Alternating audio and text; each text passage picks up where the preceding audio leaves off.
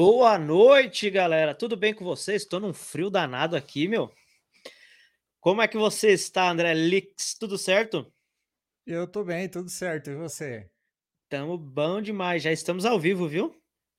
Chegando Ah, na hora do, do- do negócio acontecer. Senhor deixa eu ver. Deixa eu ver se meu áudio tá bom aqui. O pessoal tá me ouvindo bem aí. bom, eu te ouço muito bem. O, o Ray já está entrando também. Você me ouve bem? Alô, alô? Ouvindo bem, ouvindo bem. Show de bola. aqui.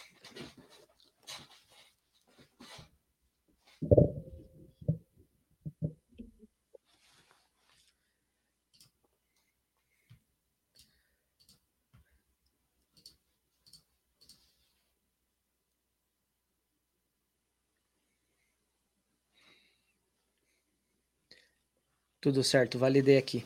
Bom, hoje estamos estreando a nossa vinhetinha. Vou colocar aí para vocês verem, ó. Que bonitinha. Nós estamos ficando chique, estamos aprendendo a fazer o trem.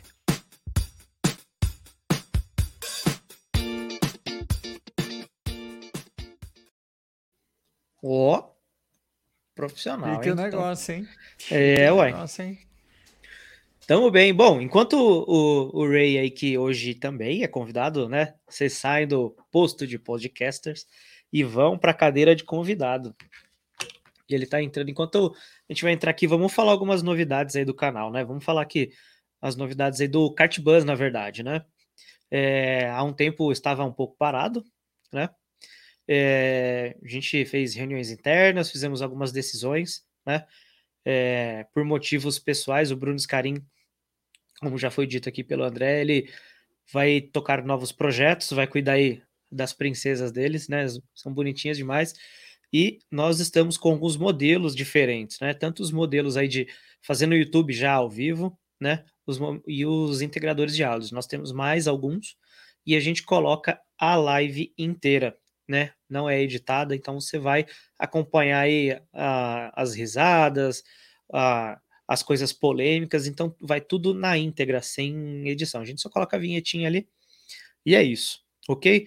É, espero que vocês gostam dessa nova roupagem. Quem não gostar pode mandar sugestão no, aqui, comentar no, no vídeo, mandar no Instagram, quiser mandar no grupo, mandar no WhatsApp de quem você tiver aí, fique à vontade. A, a ideia aí é a gente evoluir né, e continuar o trabalho que o Bruno começou né, e colocar mais qualidade. Né? Não que o Bruno não tenha colocado qualidade, né, por conta do tempo disponível dos outros projetos que ele está tocando, ele não conseguia dar a atenção que ele gostaria, como ele mesmo disse. Então a ideia é a gente fazer coisas diferentes, né? É, agregar coisas novas, coletar mais sugestões de vocês e aí a gente vai evoluindo. Então peço aí para quem tiver sugestões aí, mandem, mandem para a gente aí, bora conversar. Certo, André? É, é isso aí, Alex. É... Como a gente é piloto no, no primeiro campo, né? É, a gente sempre quer melhorar, né? A gente sempre quer, por mais que a gente às vezes erre, a gente quer evoluir o negócio, quer levar pra frente. E com os convidados que a gente traz, é legal a gente deixar aqui no vídeo, já que o podcast inteiro, né? A podosfera, como dizia o Brunão, a podosfera está evoluindo e botando vídeo para todo mundo, então a gente trazer o vídeo também para a galera, para galera poder ver o nosso convidado aqui falando e Uhum. é, é bem mais legal. É legal ter isso. A gente coloca alguns cortes de vez em quando, né? Estamos devendo fazer uns cortes aí dos outros dos últimos podcasts, mas a gente coloca uns aí. Mas as edições inteiras têm dado mais visualizações que os cortes. Então isso é legal porque nosso ouvinte está aí Uhum. sentado para ouvir as histórias que a gente tem para contar. É isso aí. Bom, e vamos agregando. Nós temos bastante convidados, já temos o- uma agenda grande, né? Para fazer, a gente está conseguindo manter a meta de um por enquanto por semana, né? É claro que as conversas aí são longas, né, André? De média de duas É. horas, duas horas e daí, então é meio complicado a gente conseguir fazer mais de uma por, por semana, né? É, sou casado, né, gente? Aí é complicado, né? É, e além de, além de tudo, a gente tem que precisar ali do, dos patrol points, né? Porque a gente já corre, já agora grava podcast, tem projetos paralelos, né? O André tem o, o a coluna, né? O, o, Ray, o Ray tem o. Como que é? O papo de box. É, eu, de box, a gente tem automobilismo virtual, ó, o Ray acabou Isso. de chegar aí também. Ó, vamos incluir o Ray aqui, nem tinha visto. A gente tem automobilismo virtual ainda e a coisa vai crescendo, vai virando uma bola de neve, né? Quando a gente vê, é só corrida. É só como diz minha, minha amada, é só pensa em carrinho. só pensa em carrinho. e aí, Ray, boa noite. E aí, pessoal, boa noite. Desculpa o atraso. Tudo, tudo certo. Estamos papeando e falando da, aí do, dos próximos passos do Cartbus. Ainda não começamos de fato. Então, já que estamos completos, vamos lá, galera. Bom, então, hoje nós vamos falar sobre experiências aí dos meninos, do André Alex e do Raymondo Valério, ou Mr. Ray. Nós vamos falar sobre as experiências deles, né, e o momento de transição aí do kart para o carro de corrida na pista de Interlagos, a Race Cup. Aí eu gostaria que vocês se apresentassem, né?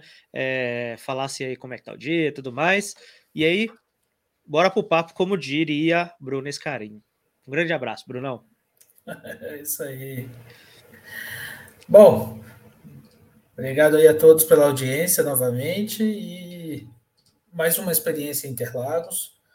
É, Para mim, não, é, não foi a primeira, acho que a primeira vez que eu andei em Interlagos foi em 2013, num evento bem bacana, que acho que ainda existe, que é o Rally de Regularidade Interlagos, organizado por um ex-piloto chamado Jan Balp, é, Jan Balder, Jan Balder. Ele é holandês naturalizado brasileiro. É piloto da época do Emerson, assim, e ele organiza esse esse rally de regularidade. Quem puder, quem quiser participar, vale muito a pena. Você vai com o teu carro, carro de rua, pode ir com o carro preparado ou não, tanto faz. A ideia não é velocidade, sim regularidade. Então, isso foi em 2013, a primeira vez que eu andei. Tive outras experiências, assim, rapidamente, é, em 2017. Andei de Fórmula V em Interlagos, num Driving Experience uma chuva desgraçada, mas foi bom, foi uma boa experiência. 2018 fiz um track day com carro particular também, isso em Interlagos, né? Tive outra chance, uma certa vez fiz um track day também em Piracicaba, legal, legal. Acho que para começar até vale mais a pena, pistinha curta, sabe? Mas, mas é mais gostosinho, até com carro de menos potência é, a pista curta ressalta um pouco mais de, né, da potência do carro. É... E aí agora o André me chamou, me apresentou a Race Cup, e aí a gente programou a, programou a ida e fizemos essa, esse, esse treino lá no dia 7, é, no último dia 7 de maio aqui que, cara, foi uma experiência muito legal. Mas, ô, ô, Alex, se eu posso falar, cara, você tinha que estar lá para ver o brilho no olho do menino. Você tinha que. Rapaz, ele entrou naquele paddock ali de Interlagos, aquilo brilhava o olho. e, e aí, e cá entre nós, tá? No final de semana, estamos aqui no, no iRacing, pessoal aqui no Discord. Aí eu falei assim: não, peraí que eu vou dar uma saída. Aí eu comecei a ouvir ele contar sem querer, ainda tava tirando aqui o fone, eu ouvi ele contando, cara, Interlagos é lindo. Ele falou do jeito, cara. Esse André Lins é um que da hora. É muito legal, cara. Eu acompanhei ele no, no, Instagram lá, cara. Cara, assim, ó. Fez vídeo de passando pelo túnel, já tá com o coração na mão já. Não é? É foda. eu olhei e falei, cara, cara, mas é lindo, cara. Assim, é, é. maravilhoso. É. Primeira vez que eu fui correr, cara, coração e tudo que eu olhava parecia que tudo foi feito é. para mim, cara. É maravilhoso, cara. É gostoso Fantástico. demais, demais. Fantástico. E você entra, tem aquele túnel e você dá num vale, né? Porque aí o autódromo tá todo embaixo de você, cara. E se tiver carro na pista, você vê aquela reta lá uhum. embaixo, um retão, a curva, o lago, todo aquele sobe desce, sobe desce do autódromo, você já fica arrepiado, é fantástico. Conta aí, André, como é que foi? É, eu, quis, eu fiz questão de frisar isso no meu vídeo que eu coloquei no YouTube, porque eu senti que a galera lá tá meio naturalizada já com Interlagos. Tipo, ah, é o quintal de casa aqui. não, pô, não, pô, é Interlagos, cara. É, é Interlagos. Eu tô vindo aqui pela primeira vez, vou andar de carro, entendeu? Aí você olha, tá tudo, tudo bonitinho, tudo organizado. Pô, a pista é sensacional. É, aí você vê as pessoas falando com naturalidade, porque vivem ali, né? Todo mundo Sim. tá ali, para eles é o, é como se fosse eu aqui no cartódromo, né? Tipo, é, é o quintal de casa. Isso. Então a gente acaba perdendo um pouco dessa desse maravilhamento, vamos inventar uma palavra aí. É. Esse é o deslumbre. deslumbramento. Isso, caramba. Isso. Costa no verde, falamos junto.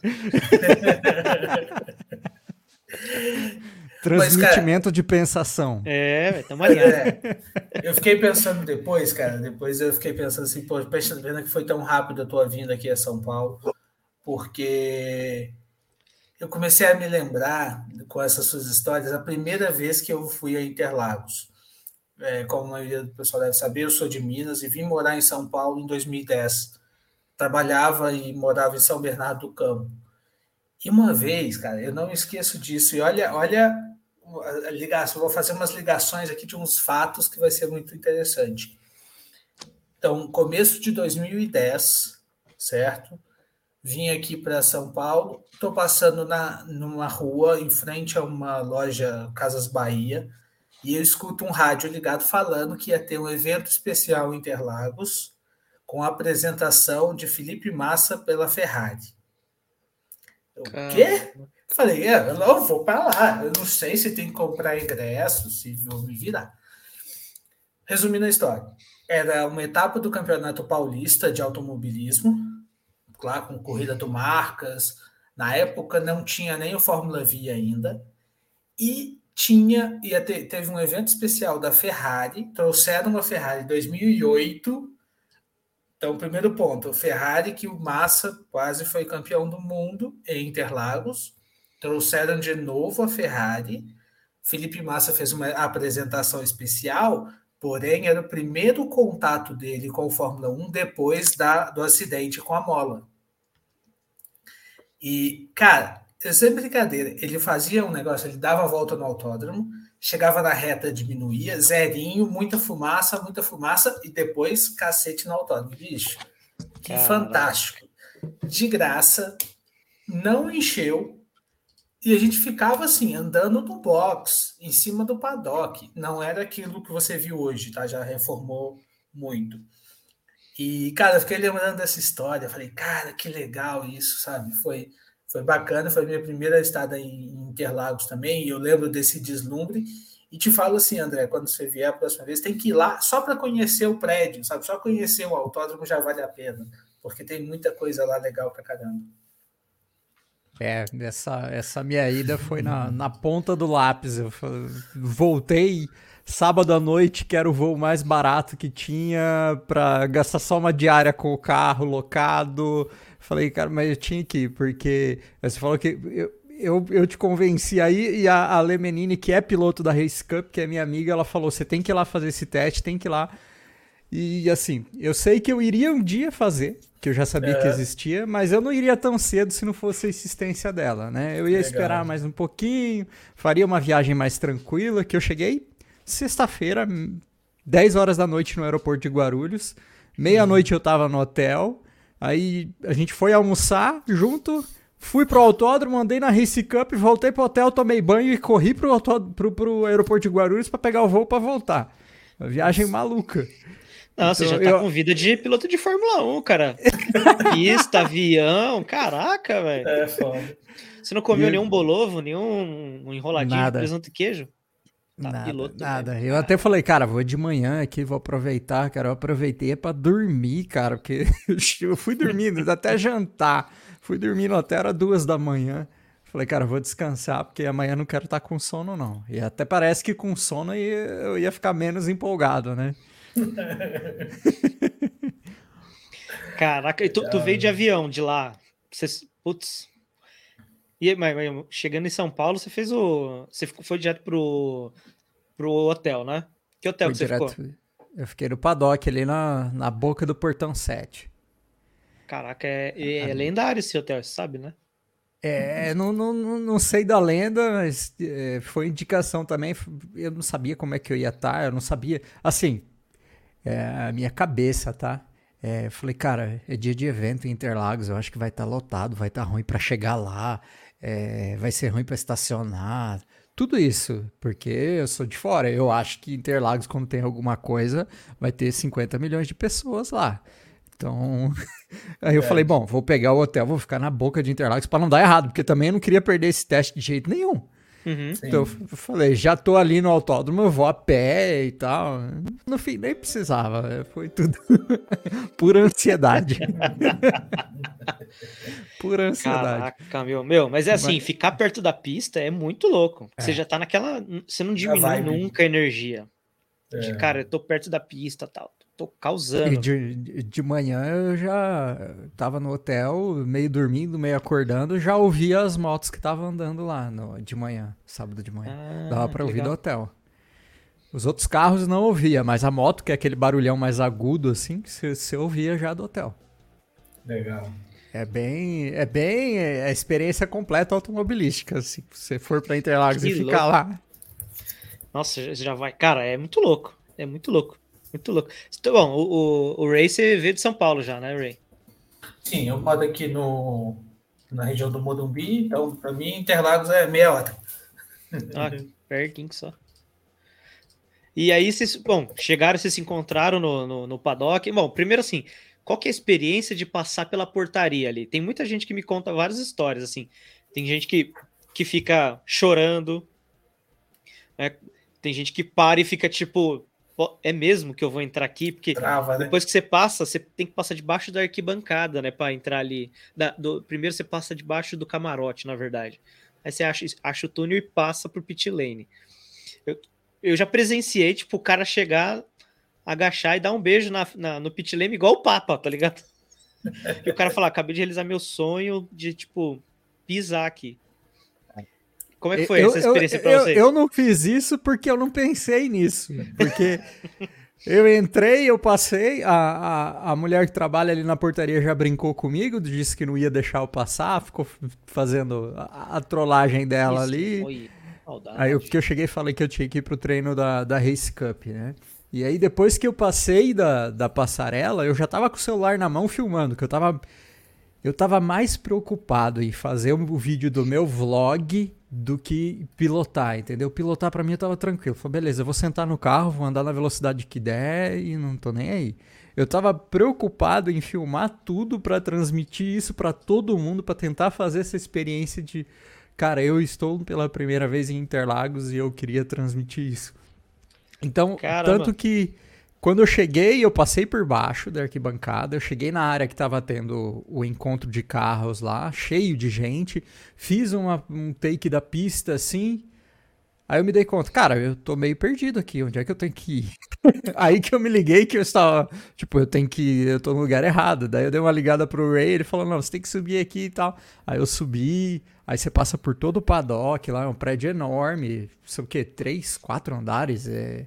Ou é, mais? É, são quatro sei. andares lá. Quatro é onde andares, fica a torre, né? É. é. tem a torre e tem o paddock mesmo. O paddock é dois, né? É, paddock Box é dois. e paddock, mas tem a torre com alguns andares. É, até para quem é de fora, quem, ou que nunca esteve em Interlagos se situar, onde o André fala que estava tendo um encontro, é uma, são umas lajes que tem lá no meio do autódromo, são usadas como estacionamento para eventos como exposição de carros, as coisas, ou em eventos muito grandes, como Fórmula 1, é, monta camarote top lá, uhum. mas tudo é, montado temporário, né? Costuma ser só para o evento, e quando não tem evento, só fica a laje lá para uso, uso geral. Nesse dia era só o estacionamento e, e encontro de carro antigo e tal, tipo umas coisas assim. Legal. É, tem tipo vários anexos, né, no complexo sim, de Interlagos, sim. né? É, quando tem etapa, assim, geralmente tem aquelas provas de, de quem vai tirar CNH, fazer direção defensiva, bem do lado do lago ali, né? Do laguinho. É, tem, ali tem curso de direção defensiva, da, das escolas de pilotagem também, Roberto Manzini e tal. Isso, tem algumas seguradoras que fazem lá também. Né? Faz. Né? É. E aí, tipo, o cara vai te ensinar algumas coisas legais e tem esse lugar aí que, tipo, ele é gigante, né? É grandão essa estrutura aí que, tem, que faz os sim, encontros sim. ali de carro. Sim, sim, tem uns dois andares ou três andares, assim, de, é. de lajes, né? Que dá para fazer bastante coisa. Tipo de Legal. coisa que você não vê, porque como, como eu já tinha ido em Interlagos para assistir Fórmula 1. Então, mas Setor é H, lá, o da você não entra. Se você entrou ali, bicho, é porque você pagou 500 pau no ingresso. ou foi convidado VIP, porque ali é uhum. muito VIP. Ali é na Fórmula 1 é muito VIP. Ali é. É. é. Cara. Aliás, é bem é mais exclusiva a experiência. Um, um dia a Cartbus vai sortear os ingressos aí. Pra, pra ficar lá na padaria lá fora. Comer um, um é. churrasco grego e beber uma água de cor. Bom demais. E aí, bom. A, a água de cor, lá. essa eu não conheço, hein? Não conhece? Água não. de cor é um suco que não tem gosto nenhum, ele só é colorido. Geralmente vende churrasco grego. Não precisa nem falar, né? É bom, hein? Água de cor. ai, ai, muito bom. Cara, aqui em São Paulo tem uns negócios terríveis para comer. Mas é tudo substância, assim, gerar anticorpos, essas coisas. Bom demais. É, é isso aí, é. Legal, bacana. Bom, conta é, aí. Acho que, como, acho que assim, tem, eu acredito que tem muita gente que ainda não foi para Interlagos. Como, conta como é, por exemplo, a estrutura, ela tem, como que é os boxes? É igual da Fórmula 1, que a galera já vê é, costumeiramente na, na Fórmula 1? Cara, o que eu posso comentar assim, uma parte é, uma parte não. Muita coisa que é feita para a Fórmula 1 é estrutura provisória. É, basicamente, Interlagos tem é, de estrutura o prédio dos box, o prédio principal, aquelas torres, aquela parte onde tem a pintura do Senna, aquilo é fixo, obviamente é uma construção bastante grande. Agora, no paddock, você tem ali os boxes, então as garagens, e em cima é uma laje que, quando se você vê em detalhes na Fórmula 1, Lá vai ter uns camarotes, restaurantes, coisas assim, que são estruturas uhum. provisórias, totalmente provisórias. É... Na parte de trás do box, então você tem ali o pit lane, você tem a garagem, onde ficam os carros. Aquela garagem é vazada, um portão na frente e um portão atrás. Que na Fórmula 1 você não vê o portão de trás, você vê de dentro do box, está o carro e umas divisórias, que uhum. são também provisórias montadas, né? Mas aquilo, quando não tem nada, aquilo é só uma, um túnel, praticamente uma entrada e uma saída. Uhum. Aí, atrás daquilo, você tem salas que foram construídas relativamente recente, deve ter uns quatro anos no máximo, são todas envidraçadas, e são salas utilizadas para reunião, para no caso, a, a secretaria de prova estava em uma dessas salas, o briefing foi feito em outras salas, e tem os banheiros e só. Basicamente, quando está num campeonato paulista, assim, é, é isso que tem. É mais a estrutura de prédio, então. Isso. O que, que mais te chamou a atenção lá, André? Que você gostou é. tanto, achou bonito?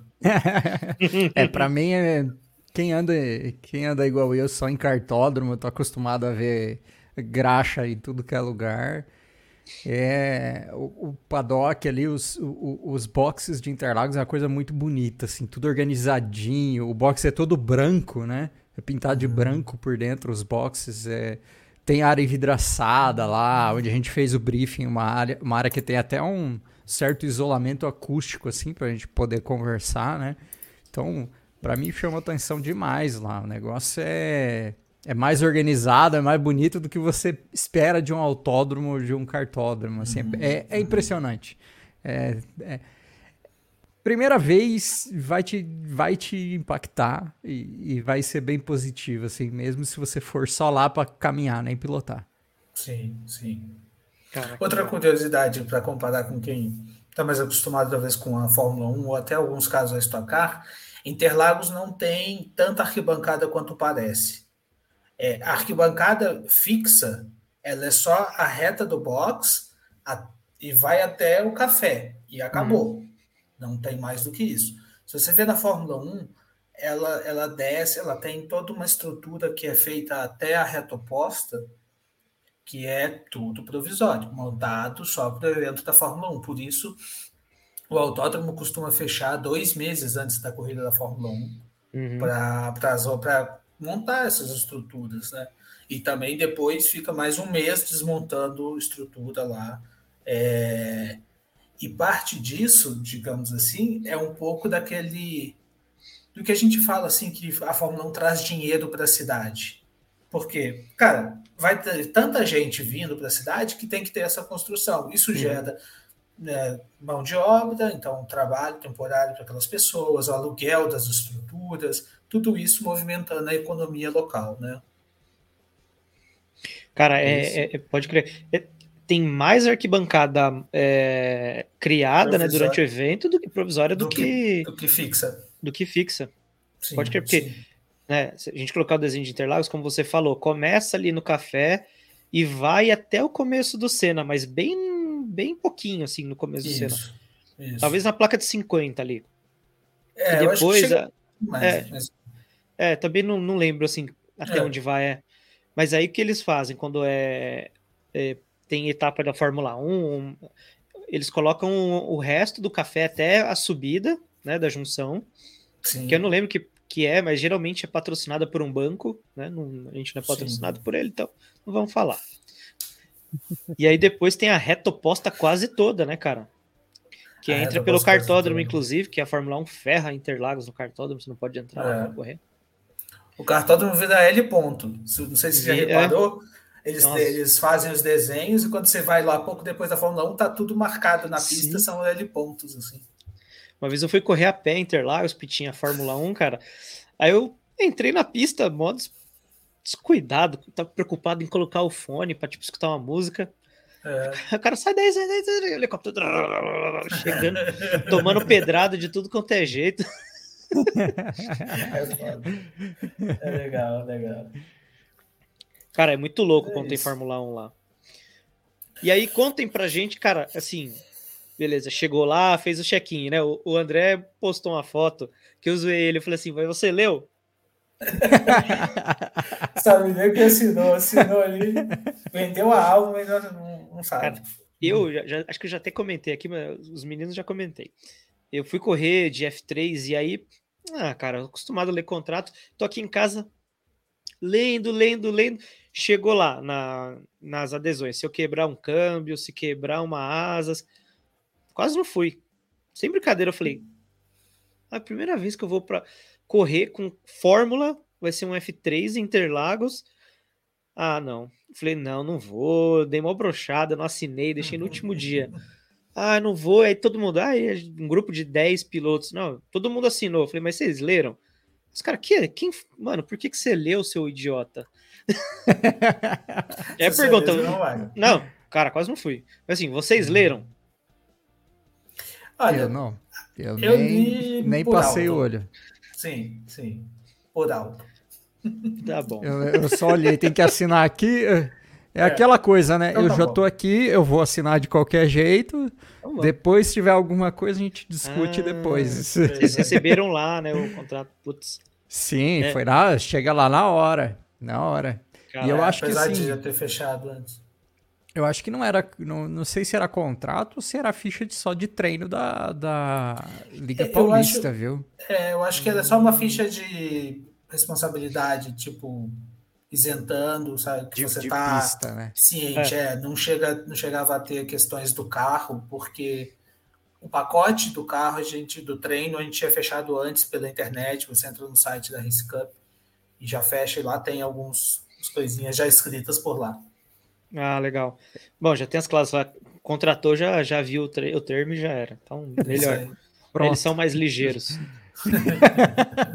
Bem mais espertos. É, já, pa já de... pagou, né? Já pagou, vai é. pedir o dinheiro de volta? Não. Nossa. Aquele botão assim, sim, aceita os termos. Ah, não vou clicar aqui, não. É isso aí. Declaro que li. É, claro que li. Tô de acordo, bora. E aí, conte um é. pouco, né? Você já falou aí ó, a Race Cup. Como que é o. Vamos, a gente pode fazer jabá deles, né? Os caras fazem um trabalho incrível. Né? Não, com certeza, com certeza, Acho que é legal a gente explicar o que é a Race Cup. Sim. Então, é uma categoria monomarca. Quando a gente fala monomarca, somente um modelo de veículo. É, no caso, são carros uh, Celta, Chevrolet Celta, com motor 1.4. É, tem alguma preparação de motor, a gente não sabe os detalhes, mas tem bastante preparação de suspensão, principalmente, e o carro é todo aliviado, tem a gaiola de estrutura de proteção. O carro é rebaixado, é, com suspensão de competição, com os ajustes de, de, de suspensão é, de corrida, então super duro no, no chão e meio arisco para você para você pilotar. É uma categoria que é organizada por um grupo de pessoas, então você, nenhum piloto é dono do carro. É, me corrija se eu estiver errado, André, acho que, que é isso é. mesmo, né? É isso mesmo. E, então, Com a mesma equipe os... de mecânicos, todo mundo. Isso, todo preparado por igual, e a ideia é que o piloto é que seja o diferencial. Pelo que a gente viu, o piloto pode colocar os seus adesivos, seus patrocinadores, o carro fica com alguns adesivos. Eu andei com um carro com alguns adesivos que eu nem conheço as empresas, mas estava lá. E o carro que a gente usa é o mesmo que a gente usa nesse treino, que é um treino à parte, é o mesmo que o grupo de, de, de pessoas que aluga para os campeonatos da Race Cup compete no final de semana. Se a gente bater, Caramba. a gente pode inclusive prejudicar alguém que vai, não vai ficar sem carro, mas não hum. vai ter o mesmo hum. carro que teve. A ideia. Você vai receber uns, umas DM aí com. É tipo isso. Duvido você é... treinar com o carro 25. é tipo isso, tipo isso. E aí, assim, acaba que se a gente pensar de uma certa maneira, funciona igual o rental, igual o rental que a gente está acostumado, né? Então a gente chegou lá, viu os carros, e quando a gente chegou já tinha uma ficha que já estava meio que direcionado o nome da pessoa é. e, e, o número do carro que ia pegar. E a gente já se organizou ali para pegar o carro. Um diferencial com outros carros que, que de corrida, em geral, se você faz um carro para você, você não se preocupa em ter regulagem de banco, faz até uhum. banco fixo para ficar mais firme. Já o Race Cup não tem, ele tem o ajuste do banco, da frente para trás, para que cada piloto se, se é. ajuste da melhor forma para pilotar. É, para mim é quase não deu, quase que meu pé não chegou. Eu tenho 1,67, foi, o, foi meio no limite ali. Felipe e... Massa, pô. é, não, maior e... que Felipe Massa. É, mas é assim, para quem tá, tá esperando, assim como eu, como era a primeira experiência com carro de corrida e assim, eu achava que o carro seria menos corrida e mais rua, porque você fala, ah, é um Celta, é, usa o pneu de rua, é, o pneu radial mesmo. Você fala, uhum. tá, vai ser o carro um pouquinho mais bravinho. Não. É, a hora que eu fui sair do box, eu já senti que o carro puxava bem forte. Não é uma, uma reação parecida com o do Celta, tipo, ele deve ter uns 200, 250 quilos a menos que o carro de rua, e isso faz uma diferença brutal, só uhum, isso, sim. né? Só, só de se tirar esse peso enorme do carro já faz uma diferença brutal. Sim. E o carrinho anda bem, é divertido, tipo. É, assim, eu, eu pilotaria ele para me divertir. Vamos, vamos uhum. deixar bem assim. Ele, ele, vai te divertir. É um carro que vai te divertir como Sim. piloto. E aí, então, assim, para ter uma referência de a pessoa, poxa, mas Celta é de velocidade esse carro. A própria organização fala que ele chega em aproximadamente 200 km por hora, é possível fazer. Piloto experiente, no momento bom, num dia bom. É, mas 170 fazia, a gente fazia assim, cara, na hora que olhou, porra, tá 170. Entendeu? Então, nos, umas boas passagens que eu me recordo chegar a 180 por hora e eu não cheguei a virar um tempo razoável. Inclusive, na minha filmagem, eu percebi que nenhuma volta eu fiz ela limpa, porque eu estava sempre preocupado com estar distante dos outros carros, pela responsabilidade uhum. envolvida no negócio, que eu reparei que das, oh, acho que foram no total oito ou nove voltas que eu consegui fazer no tempo de meia hora, é, em nenhuma eu fiz 100% limpa. É, toda vez, em algum ponto da pista, aproximei demais de um carro, falei, cara, eu vou tirar o pé, não vou botar do lado desse cara, ou, ou deixa eu passar aqui, mas para ultrapassar com segurança eu também fiz uma manobra que não era o traçado ideal e, a, e acabou com isso não fazendo um tempo, um tempo que seria uhum. competitivo no, no modelo, se fosse a competição em si. Tá? E mesmo assim, chegar a 180 por hora era era relativamente fácil. Então, é um carro forte, é um carro bastante fortezinho. Suspensão bastante dura, você sente, ele quica muito, né? É um carro que você percebe, tem aquela sensação de, de um kart grande, é um kart pesado, eu diria, mas você sabe, sente o asfalto, uhum. você sente as percebe as ondulações e que particularmente foi uma experiência um pouco diferente comparado com o carro de rua que eu andei em track day. Então já andei, como eu comentei no começo, andei num track day em Interlagos e você percebe menos essas ondulações, igual se você tivesse uma, uma rodovia, uhum. por conta da suspensão mais alta e mais macia, absorve muito essas irregularidades que o Race Cup não absorve nada, mais próximo da experiência que eu tive com o Fórmula V que aí o Fórmula V já era até mais duro, mais baixo, um Fórmula já é uma experiência mais crua, né? Como se diz, uhum. tem mais, você tem mais percepções de como de como o carro se comporta. É, eu até quando peguei a zebra, eu até fiquei meio. Falei, caramba, acho que eu tô estragando o carro de tanta porrada que deu na é, zebra. É, eu falei, acho que é melhor não fazer isso. o barulho, o barulho é um pouco. O barulho é, é, Cara, o barulho assusta que você fala, quebrei. É. Sim. É. Aí você, você, você sai da... todo o isolamento do, do carro, né? Todo o isolamento Não, acústico. você sai, você sai da zebra, você fica assim, meio. Tá cadê barulho? cadê barulho? É, você tem uma balançada. Você fala, é. cadê o barulho do que quebrou? É. Cara, a primeira, minha primeira vez foi assustador, cara porque eu passei a, o mergulho, fui lá no coronel e voltei. Fez, fez Eu falei, como é que eu saio disso? Véio? Vou quebrar. E fiquei andando na zebra, na, no, na parte verde, até lá no fundo. Eu falei, não quebrou, dá pra ir. É o cara assim falou no rádio, onde você vai, doido? Achei que eu tinha quebrado. e a sua percepção, André? É, é bem isso mesmo. E até a minha, a minha primeira saída, a minha primeira curva lá no final da reta oposta, até eu já rodei o carro, né? E o Ray meio que matou a charada depois a gente conversando, né? Porque primeiro falaram que não era pra gente entrar na curva com o carro solto, né? Embreado ou com o câmbio no neutro. E eu fiz isso porque eu tava querendo fazer a coisa devagar, delicada. falei, ah, vou com o carro rolando, não sei o quê. O carro tem a traseira muito leve, não tem nada de peso lá atrás, então já foi embora. E, e como o Ray falou, eu entrei na curva esperando a força G de um kart indoor. Eu entrei, como, como o Ray falou, ele falou, eu, eu, eu, fiz a curva e esperei a costela doer. E não tem, não tem essa, esse é. grip todo do carro igual um kart. O kart é sentado no chão, é pneu slick, é Isso. bem mais leve. Então, é. a hora que eu fui apoiar, a traseira foi embora e eu fui de ré para a área de escape. Eu vi.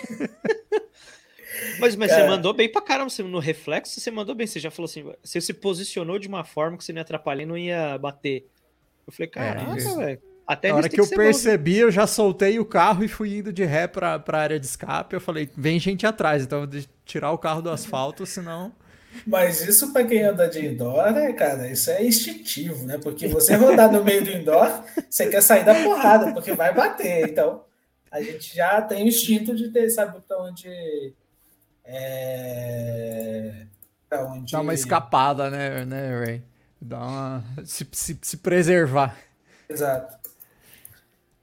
É, e aí, é, cara, é... O, uma coisa assim, até para valorizar, explicar isso que a gente comentou, que eu comentei, é uma coisa a gente tem que falar, o kart indoor dá essa sensação de, de força G, de às vezes até a sensação de velocidade, muito parecida com o Race Cup, até um pouco mais. É, e por conta do pneu slick, pelo tipo de pista, até pelo estilo mesmo que é o kart, é, quando você vem no kart indoor, você já apoia, você sente a costela, você sente o apoio do carro e aquela força G que te pesa. No Race Cup é um pouco diferente. O que, que a gente percebe? Você não vai ter tanta aceleração lateral, você tem um carro que acelera para frente muito, que freia razoavelmente bem, mais equilibrado, não é um freio só traseiro, você freia mais forte, tem freio na, na dianteira, mas não dá para apoiar demais na curva. Né? Na hora da curva, ele ainda tem que ser, ele tem menos força G, você tem que ter menos apoio do que do que deveria ter aí no é, você comparado com um kart, mesmo um kart indoor, um qualquer outro outro kart, você vai sentir mais. Isso eu acho que é a primeira adaptação, pensar mais em forças longitudinais e menos forças laterais. Acostumar que o carro não vai ter essa esse grip lateral, mas você você tem que apontar para onde você quer ir, acelerar rápido em linha reta, é, frear forte em linha reta, carregar um pouco dessa frenagem na curva, obviamente, mas também não espera que vai ter aquela força lateral demasiada, porque o carro é bem soltinho para ganhar velocidade, para ganhar tempo, a traseira sai, sai bastante, até para ganhar tempo também, para você virar, porque o carro com tração dianteira, quando a traseira vai embora, você pisa no acelerador para frente sair.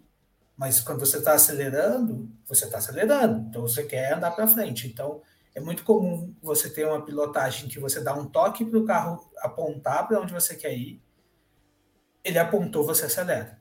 E para isso a traseira tem que estar tá bem, tem que sair bastante, tem que ser um carro de, de, de mudanças de direção rápidas, né? quando a gente está se adaptando, cara, dá um susto de vez em quando, dá essas rodadinhas aí. E, e, e, esse estilo de carro deixa o S do Senna muito gostoso, né? Porque você entrava, freava, apontava o carro e aí cravava o pé e ia embora no, no S do Senna. É divertido demais fazer o S do Senna com, com o Race Cup, cara. Eu gostei pra caramba. Que da hora. Eu gostei pra caramba. E, e é diferente a condução de tração frontal para, por exemplo, vamos, vamos, fazer uma comparação esdrúxula aqui. Tipo, uhum. o kart que a gente guia tem muito grip, tração traseira. Sim. Mas tem aquela forçada, ele, ele, geralmente perde um pouco a traseira e você roda de um jeito mais inesperado, digamos assim, né? E como Sim. que é o, o de tração frontal? Porque eu percebi até pelas linhas do André que ele ia mais longe para fazer para entrar mais reto e tal. É, é, é, isso mesmo? Como que é de tração frontal? É, o que eu estava fazendo é justamente isso, porque quando você vai no acelerador, né, ele tende a empurrar a frente para fora. Então, e como o carro é, é muito leve na traseira, o peso está todo na frente, então você fazia essa linha de apontar o carro primeiro, frear, apontar o carro primeiro, aí você acelerava e ele grudava né? Você ainda tem que reduzir marcha, você reduz a marcha, aponta o carro, dá acelerada e ele gruda e ele o carrinho sentava. O Race Cup é mais assim. Ele senta depois que você acelera. Até falaram isso no briefing. Se a gente deixasse o carro solto, ele tende a ficar mais leve a traseira e perder a traseira. Se você acelera, aí a, a traseira vai mais à frente puxa junto com o acelerador. Então ele fica mais neutro. Hum. Ele até joga um pouco do peso para trás quando você acelera, né? É porque na frente é o tal do puxar, né? E o outro, o outro empurra, um puxa e empurra. É interessante, cara. Eu nunca guiei carro com assim na pista com tração frontal. Eu vi que tipo é, tinha alguns caras que estavam na sua frente que tinha dificuldade de, de entrar em curva, né? Acho que teve um cara amarelo lá, meu, que fez uns 4, 5 zigue-zague. Eu falei, meu, esse vai se perder. Eu fiquei olhando, é. daqui a pouco ele, sei lá, sumiu, não apareceu mais. Não sei se parou no box, alguma coisa. Tinha, tinha, tinha uma gente, tinha uma, tinha uma gente, tinha umas pessoas que estavam, eram mais cruas que nós de pilotagem. Tinha gente que tava ali, assim, não parecia que não tinha nem andado de kart antes, ou tava com muito medo do carro e muito medo da pista. Você via que tava fazendo a curva no meio da pista em vez de fazer a tomada certinho, né? Não usava toda a pista. É, tinha gente fazendo mais turismo do que eu lá. Que eu tava de turista. Tinha gente que tava passeando mais do que eu, assim, mas não julgo. Estavam aproveitando a experiência e eu acho que tem que ir mesmo. Não, tem Sim. que ir. Mesmo você não faz um curso no Manzini lá ou pega alguns vídeos no YouTube, mano, vai para cima, que é muito legal. É muito legal. Sim, e é uma categoria que, assim, não é para treino, né? Tipo, não, não deve ter, tipo, piloto que vai lá para treinar que vai correr depois, né? Ou, ou é a galera, Sim. só a galera que vai fazer Sim. um. Não, nesse horário tem pessoas que que estavam que pagam para treinar porque tem corrida no dia seguinte. Hum. O cara já já compra o pacote, sabe? Inclusive nesse final de semana tinha, a gente fez o treino do sábado à tarde e tinha cara que ia correr ou estava inscrito para correr na corrida do dia seguinte, do domingo. É, e, bom, quer conhecer a pista, quer fazer tempo, quer virar. É, ganhar quilometragem no carro para ter mais, mais habilidade mesmo. Uhum. Ah, legal, porque você consegue até tipo dar uma comparada, né? Acho que Sim. ninguém esperava virar tempo, né? Mas tem experiência, mas você consegue, tipo, caramba, esse carro vira isso, né? Ou esse carro, sim, caramba, o cara onde me passou. Que aí você consegue até ter é, referência de, meu, olha onde ele freou, ó, ó como ele faz a tangência, ó a linha dele, né? Isso é legal. Legal, assim, sim. Dá pra comparar é, até quando você vai guiar em outro cartão. É, né? é, você fala, vou ver é que nesse, nesse treino até a gente não tem a cronometragem, porque como ele é como se fosse um track day, a gente não tem a, a cronometragem, não dá para saber. Mas dá para, se você quiser levar é. seu celular, tem o um aplicativo lá para você fazer é. a Race Hero, que eles chamam lá pelo GPS, você consegue fazer. É o não tem a cronometragem oficial, mas oficial. Uhum. extraoficialmente não, legal. É possível pelo menos medir o tempo das voltas, né? Que é o que eu também fiz aqui com o Race Chrono, é um aplicativo que eu uso há bastante tempo. É, da pilotagem, André, não sei, você achou.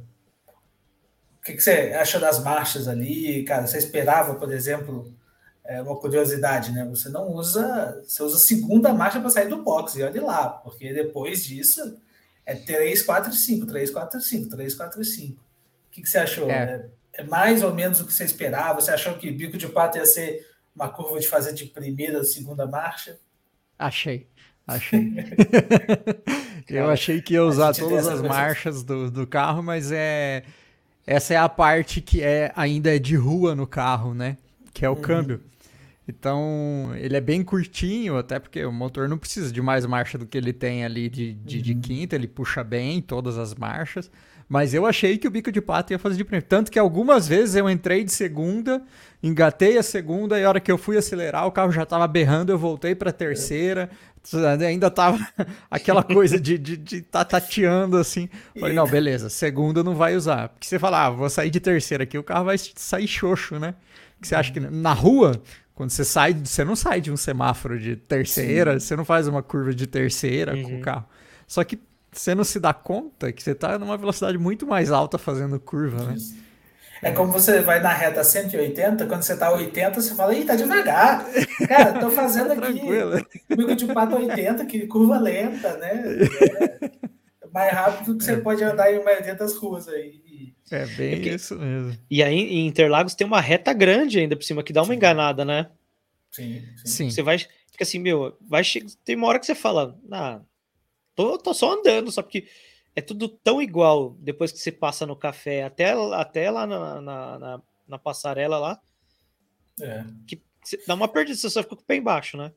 É, no, no caso do, do Race Cup, é, você começa, cara, você fez um mergulho acelerando, você ainda dá uma freada para fazer a junção. Depois é terceira, quarta, quinta, até chegar no Estucena. Aí você freia para o Estucena, quarta, terceira começou a descer o Senna, já virou outro só acelerar, porque a segunda é, perna do S é pé embaixo, a curva do Sol é pé embaixo, a desce a reta oposta é pé embaixo. Então, de novo, você fez a primeira perna do, Senna, começou a descer, terceira, quarta, quinta, e lá acelerando mais um longo período, é, porque o carro tem essa limitação do escalonamento de marcha, também não é um carro de grandíssima, grandiosa potência, né? Para ter usado, para usar todas as, as marchas. Então, acaba acaba tendo essa característica de você usar 3, 4, 5. É um carro de três marchas. 3, 4, 5, 3, 4, 5.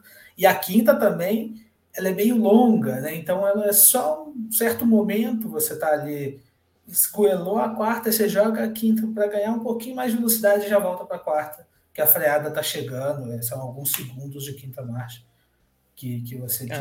pilota ali. É, eu, eu consegui ainda me atrapalhar com o câmbio, que eu não sei o que, que eu fiz no carro, não sei se fui eu.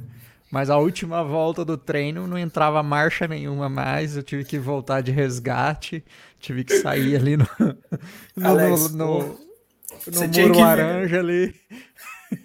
Você tinha que ver, porque aí eu parei no banco, estou esperando o André. Cadê o André? Pô, será que aconteceu alguma coisa? Aí chega ele rebocado. Pô, André, teve que rebocar ali. Ah, não sei, aconteceu alguma coisa ali no câmbio. Aí chegou o cara que cuida dos carros lá. O que aconteceu? Ele, ah, não sei, não tá entrando marcha. o cara ligou o carro, engatou a marcha e entrou com o carro pro box. E botou o carro no box. Não e eu, eu, não conseguia, eu não conseguia nem desengatar, eu tive que ficar com a, a embreagem pisada para o resgate conseguir levar o carro. E o cara só entrou, Ai, saiu com o carro, primeira, segunda, terceira. Normal, cara.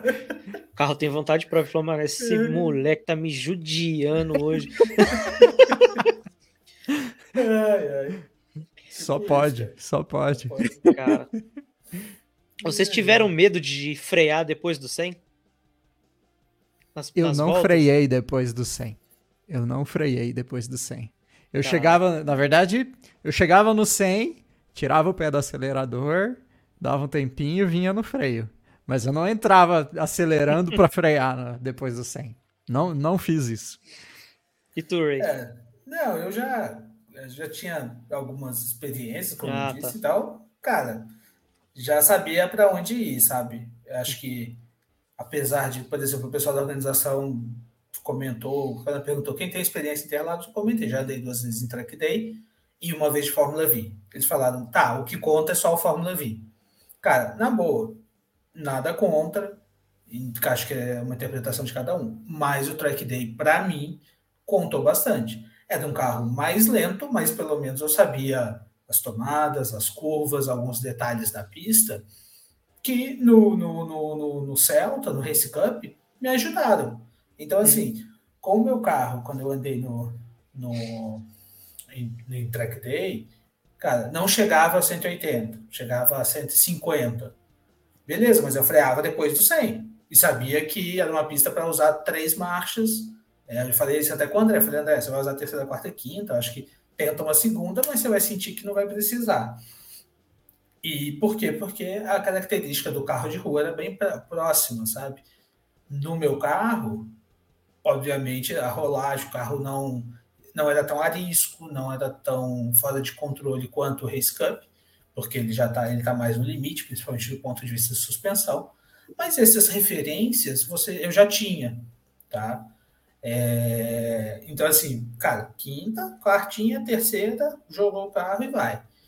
O que eu achei é, interessante é por conta desse limite que, o, que ele está da suspensão na frenagem ele dá umas, uma sambadinha. Se você vem mais forte, freou depois do 100, você freia forte. O carro vai, vai querer puxar para um lado, você tem que dar uma segurada, né? reduzir com cuidado, mas o carro vai, ele vai querer dar uma, uma escorregadinha e você tem que controlar isso, porque está uhum. chegando o limite. Né? Tomar cuidado para não estar tá freando e virar o volante, que aí a frente vai embora.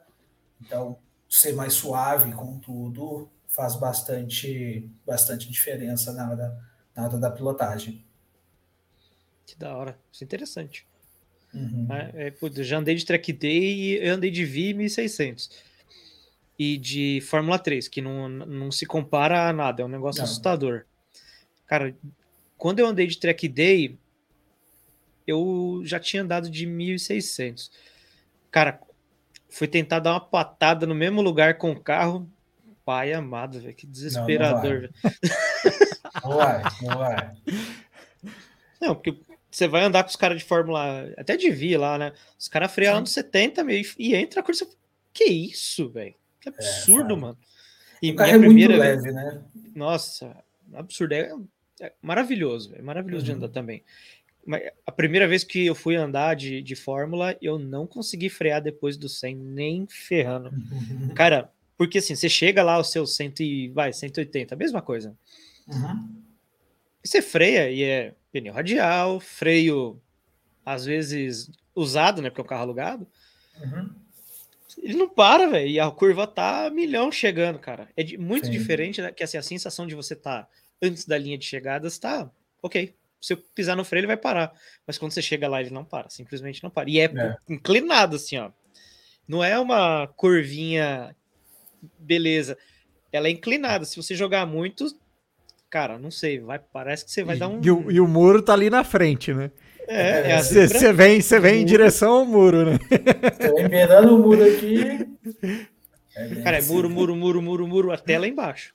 É. Cara, é, é, assustador. Aí na segunda vez eu falei, vou frear quando a placa passar. Aí a placa passava, eu entrava e vou bater. Eu falava no rádio, vou bater, vou bater, vou bater. Os caras, para, silêncio no rádio. Tomava bronca lá no fim da reta, da oposta. Silêncio no rádio. O cara vinha de novo na reta. Vou bater, vou bater. Acho que umas três vezes. Aí eu dei uma quietada e consegui. Mas, cara, nossa, velho. Tava, tent, tava tentando pilotar o carro no comando de voz. ah, cara, com medo de bater, né, cara? Ai, com medo de bater, velho. Eu vinha sem, cara, não passava Wi-Fi, Bluetooth, nada, nada, nada, nada. Aí depois fazia Sim. o resto direitinho, mas, nossa, frear lá dentro. E o cara ficava. Ele ficava, o, o dono do carro, ficava no muro, viado, velho. Ficava lá no muro, ficava fazendo assim, ó. Você tá freando muito longe. Aí eu passava olhando pra ele assim, tipo, mil, suando, e eu tinha um retrovisor que fechava assim. Conforme ele, é, ele, na reta, ele via assim. Grrr, eu olhava, via nada atrás, e eu freava no, no 70 e. Aí daqui a pouco ele tava do outro lado com uma camisa amarrada no alambrado. Você tem que frear aqui. Ainda bem que acabou. foda, cara, é foda. O Fórmula, o Fórmula você, tem uma sensação... Depois de você ter lido o contrato, né, Alex? Você não ia frear ali nem ferrando. Nossa, o cara buzinando, velho. Mano, me alopou de tudo quanto é jeito. Ah, o cara chega aqui com um macacão de kart, capacete pintado. Mó bundão, esse cara aí. Eu tive que ficar lá escutando, vai fazer o quê? E eu fui com uma é. amiga que andava de moto. Ela andava no, no brasileiro de moto lá. É, não, é Superbike, né? Se chama Superbike. Mano, ela freando, cara, fazendo a curva com o carro pendurado, velho. Pendurado, eu, ah, meu. Aí os caras me alopraram, né? Fazer o quê? Virei o dono do polo. Desculpa aí, donos de polo. Conta aí, Ray, é... continua. Não, cara, uma coisa que acho que eu. Uma sensação que eu tive andando no Fórmula, não sei se para você foi a mesma coisa, mas por causa do vento, que já a velocidade é mais alta, o capacete dá uma mexida, né? Levanta. Eu não sei se levanta. Ele é engraçado isso, cara. Quando você tá na reta, isso não tem essa sensação no turismo, obviamente, né? uhum. né? Mas no Fórmula V você tá ali e você começa a sentir a, a, aqui, a, a, fita, puxar. a fita aqui, cara. Você fala que cara, o capacete cai embora, cara. Uhum. Isso é engraçado, né? Isso é uma sensação diferente que kart não proporciona, acho que pela velocidade e também não os carros de turismo. Cara, no, no F3 é ao contrário, sabia? Dá uma dinâmica mais baixa. É, porque o, o Santo Antônio vem o caninho até aqui em cima. Sim. E, e assim, você dá pé, aquela coisa sai, cara, igual um canhão, parece uma arrancada. Sai e, e, a gente chegava 220 no fim da reta, cara, e vai cortando o pescoço aqui, vai apertando para baixo. Vai pesando, entendi. É, e a é cada cabeçada maravilhosa aqui do lado. Tá, não tá preparado, meu. O André faz pescoço aí, eu não faço. Então é. Você sai do laranjinha lá, meio. Cara, já começa, tipo, acaba logo, acaba logo, acaba logo. Aí você tem que consertar aqui na frente. Eu vou trocar as câmeras porque eu tô fazendo um monte de gesto e não tô saindo nada.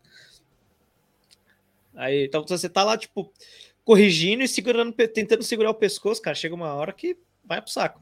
E você sai do laranjinha assim, daqui a pouco pá, de novo, e toma, e aí entra. E pá, e vai Nossa, o capacete. É cada, cara, é cada cabeçada, mano. Te contar, viu? Eu não sei como os caras estão aguentando esse o, o, efeito do, do o porpoising lá, velho, porque é... Ah, bicho. deve ser terrível. Ah, mas aí tá, ali tem muito preparo físico ali, cara. É. Foda. Bizarro, né? É, é foda. Mas e aí, tipo, o, carro, como que é o carro? Bom, você falou lá, ele não tem banco direito, atrás, nada, ele é esvaziadão. Uhum. Aliviado o peso, banquinho, banquinho concha. A única diferença de outros carros é que ele, de outros carros de corrida, que não é fixo, então é um banco que tem regulagem de distância. Santo Antônio, gaiola, nada por dentro, painelzinho só para falar que tem, ali para dar um acabamento. O painel do, do próprio Celta mesmo para ter o contagidos e o velocímetro, para você ter algumas referências. E é isso. Eu vi que o do, do André tava chunado lá, tava com o contador vermelho, todo bravão. Falei, rapaz, mano. O do André tava também com um acessório especial, uma latinha de WD-40. É, eu vi. Lá Na verdade, eu não queria falar, mas é, foi isso que fez eu rodar o carro, porque alterou a distribuição de peso do carro e aí, porra, aí perdi o controle, porque eu tava no limite ali. Aí a latinha rodou, né, cara? Foi para tá frente certo. o peso. Lascou, cara. distribuição de peso, aí não dá. Sacanagem que fizeram Eu não estava preparado para isso. Não, não, não, mexi na alavanca de freio esperando a, a latinha rolar, né, cara? Mas esse WD-40 era para você ou pro carro? Porque, né? Às vezes. Cara, eu só notei que ele já estava dentro do carro, então era pro carro, eu acho. Para mim, não, não, não fui eu que levei. É dar uma deslizada assim, tá? É. O cinto é... quatro pontos, banco concha. A hora que eu sentei ali, eu senti até incomodar o, o capacete aqui atrás. Eu senti empurrando a cabeça para frente. Eu falei, cara, não vou conseguir pilotar isso. Não vou conseguir, porque tava incomodando. Mas a hora que eu comecei a pilotar, senti mais nada. Parecia que é. eu tava eh, na posição. É, é uma característica desse tipo de banco, ele, ele é feito para te apoiar, né? Então, ele encosta em, em todas as suas costas e ele sobe rente a sua cabeça para deixar ela, ela realmente apoiada. No caso de ter uma pancada, você não tem efeito uhum. chicote nem nada nesse sentido. Então, mas é uma sensação estranha que você põe o capacete e o capacete realmente encosta o tempo todo no banco. É porque você fica meio para frente, né? Acontece isso. isso na Fórmula Indy também. Não sei se vocês olhar no cockpit da Indy, parece que o cara tá fazendo assim ó, o tempo todo. Uhum, uhum. Porque ele tá e tentando. No oval, ele tá com... de ele lado, tá, né? Ele tá é- encostando, é né? É, é. Bizarro. Vocês não usaram o Hans, né? No, acho que no, no GT não, não, precisa, né? Não. É, eu acho que depende um pouco da categoria, da federação, porque a gente estava num evento da Liga de Automobilismo de São Paulo, é, e o fato de ser como se fosse um treino barra escola de uhum. pilotagem. Então, é. não exige esse ah, Hans, né, no caso. Não, os caras na dão uma corrida facilitada. oficial tem que usar. Isso. Ah, legal. Porque é, acho que os caras tão, fazem para Sim. baratear mesmo e, e expandir, né? Tipo, é. o cara quer virar piloto. É, se chegasse lá e falasse que eu tivesse que ter capacete de automobilismo, Hans, roupa anti-chama, fica mais caro que o carro. que o carro. É. Fica mais caro que o carro. Uhum. É, Aí não, pode crer, o Hans, fazer o trem. O, só o Hans é 3 conto, capacete, vixi, o macacão te chama. É, cara, é, vai, vai 10 pau facinho aí de acessório. 10, 10 só o capacete, rapaz. Uhum. Vai 20. Com, é, para o clipe, para ter o clipe de Hans é caro. É complicado. complicado. Mesmo o branco. Até, sim, o, sim. até o branquinho já sai caro. é Conta aí. aí mais características, assim, é, o carro, carro painel, o vidro, é, Frontal é vidro mesmo, não é acrílico nem nada. É, é para-brisa na frente, acrílico laterais e traseira. Só acrílico Caramba. acrílico. Puta, então é bem Para aliviar leve. peso, cara, tudo para aliviar peso, né? Usa pneu radial, então a gente fala pneu radial não é pneu slick, é um pneu de, de rua, deve ser a do 14 ou 15, igual do Celta original, para baratear e para ter competitividade, né? Uhum. É, no caso, Todos os carros lá estavam com rodas de aço, padrãozinha de, de carro, carro uhum. popular, uhum. né? Que apesar de, de tudo, ela tem um peso, né? Quando a gente fala do peso suspenso do carro, A roda de aço não é tão mais pesada, em alguns casos é mais leve do que algumas uhum. rodas de liga do mercado. Lógico, existem rodas de liga leve para competição, que aí sim são bem mais leves. Magnésio, ligas complexas, que aí são mais leves. Mas se você pode optar entre uma roda de liga de padaria, vamos dizer, e uma uhum. roda de aço, cara, o peso é quase o mesmo. Só que a roda de, de aço é mais leve. Então, todos os carros usando rodas iguais, de aço, é, os pneus de rua. É, não percebi nenhum... só tinha o trinco. É, portinha só tem o trinco. Não, aparentemente não tinha nenhum grande, nenhum upgrade de freio. É uma característica. Carro é mais leve, está usando um pneu de rua, não, não teria muito. É, você não tem como fazer uma freagem também muito mais forte. Você tem bastante exigência do freio, mas, é, como eu disse, é um carro mais leve. Isso já, já tem um efeito que o freio fica super, superdimensionado para o carro. É... Ah, tem uma coisa que é legal. É, algumas pessoas acham assim, pô, mas pilotar um carro desse tem que saber fazer o ponta-taco legal para caramba, bem, uma técnica. Cara, não precisa. Esses carros são modernos, assim, aceita bastante, você tendo um cuidadinho ali com a embreagem, freou, vai só descendo na embreagem sem problema nenhum. Se souber fazer, fica mais suave, mas não há, eu diria assim, não há necessidade. É até bom para quem está começando, não se preocupe em fazer muito fidula, né? Cara, é frear, reduzir marcha, foca em frear. O importante é frear. Se você vai fazer um ponta-ataque que alivia o pé do freio, que é uma é uma coisa que acontece com quem está começando, né, com essa característica, que ele percebe que você tem que dar aquele toque no, como tem que dar o toque no acelerador, você acaba aliviando o seu pé da fre do freio. É pior, é melhor você frear forte manter essa frenagem constante do que, do que qualquer coisa. Então não precisa, é uma, uhum. é uma técnica. O aí, simples, né? Fazer o simples. Isso. Fazer é. o simples bem feito é, Legal. É, é, é, muito produtivo, diria, nesse tipo de carro. Uhum.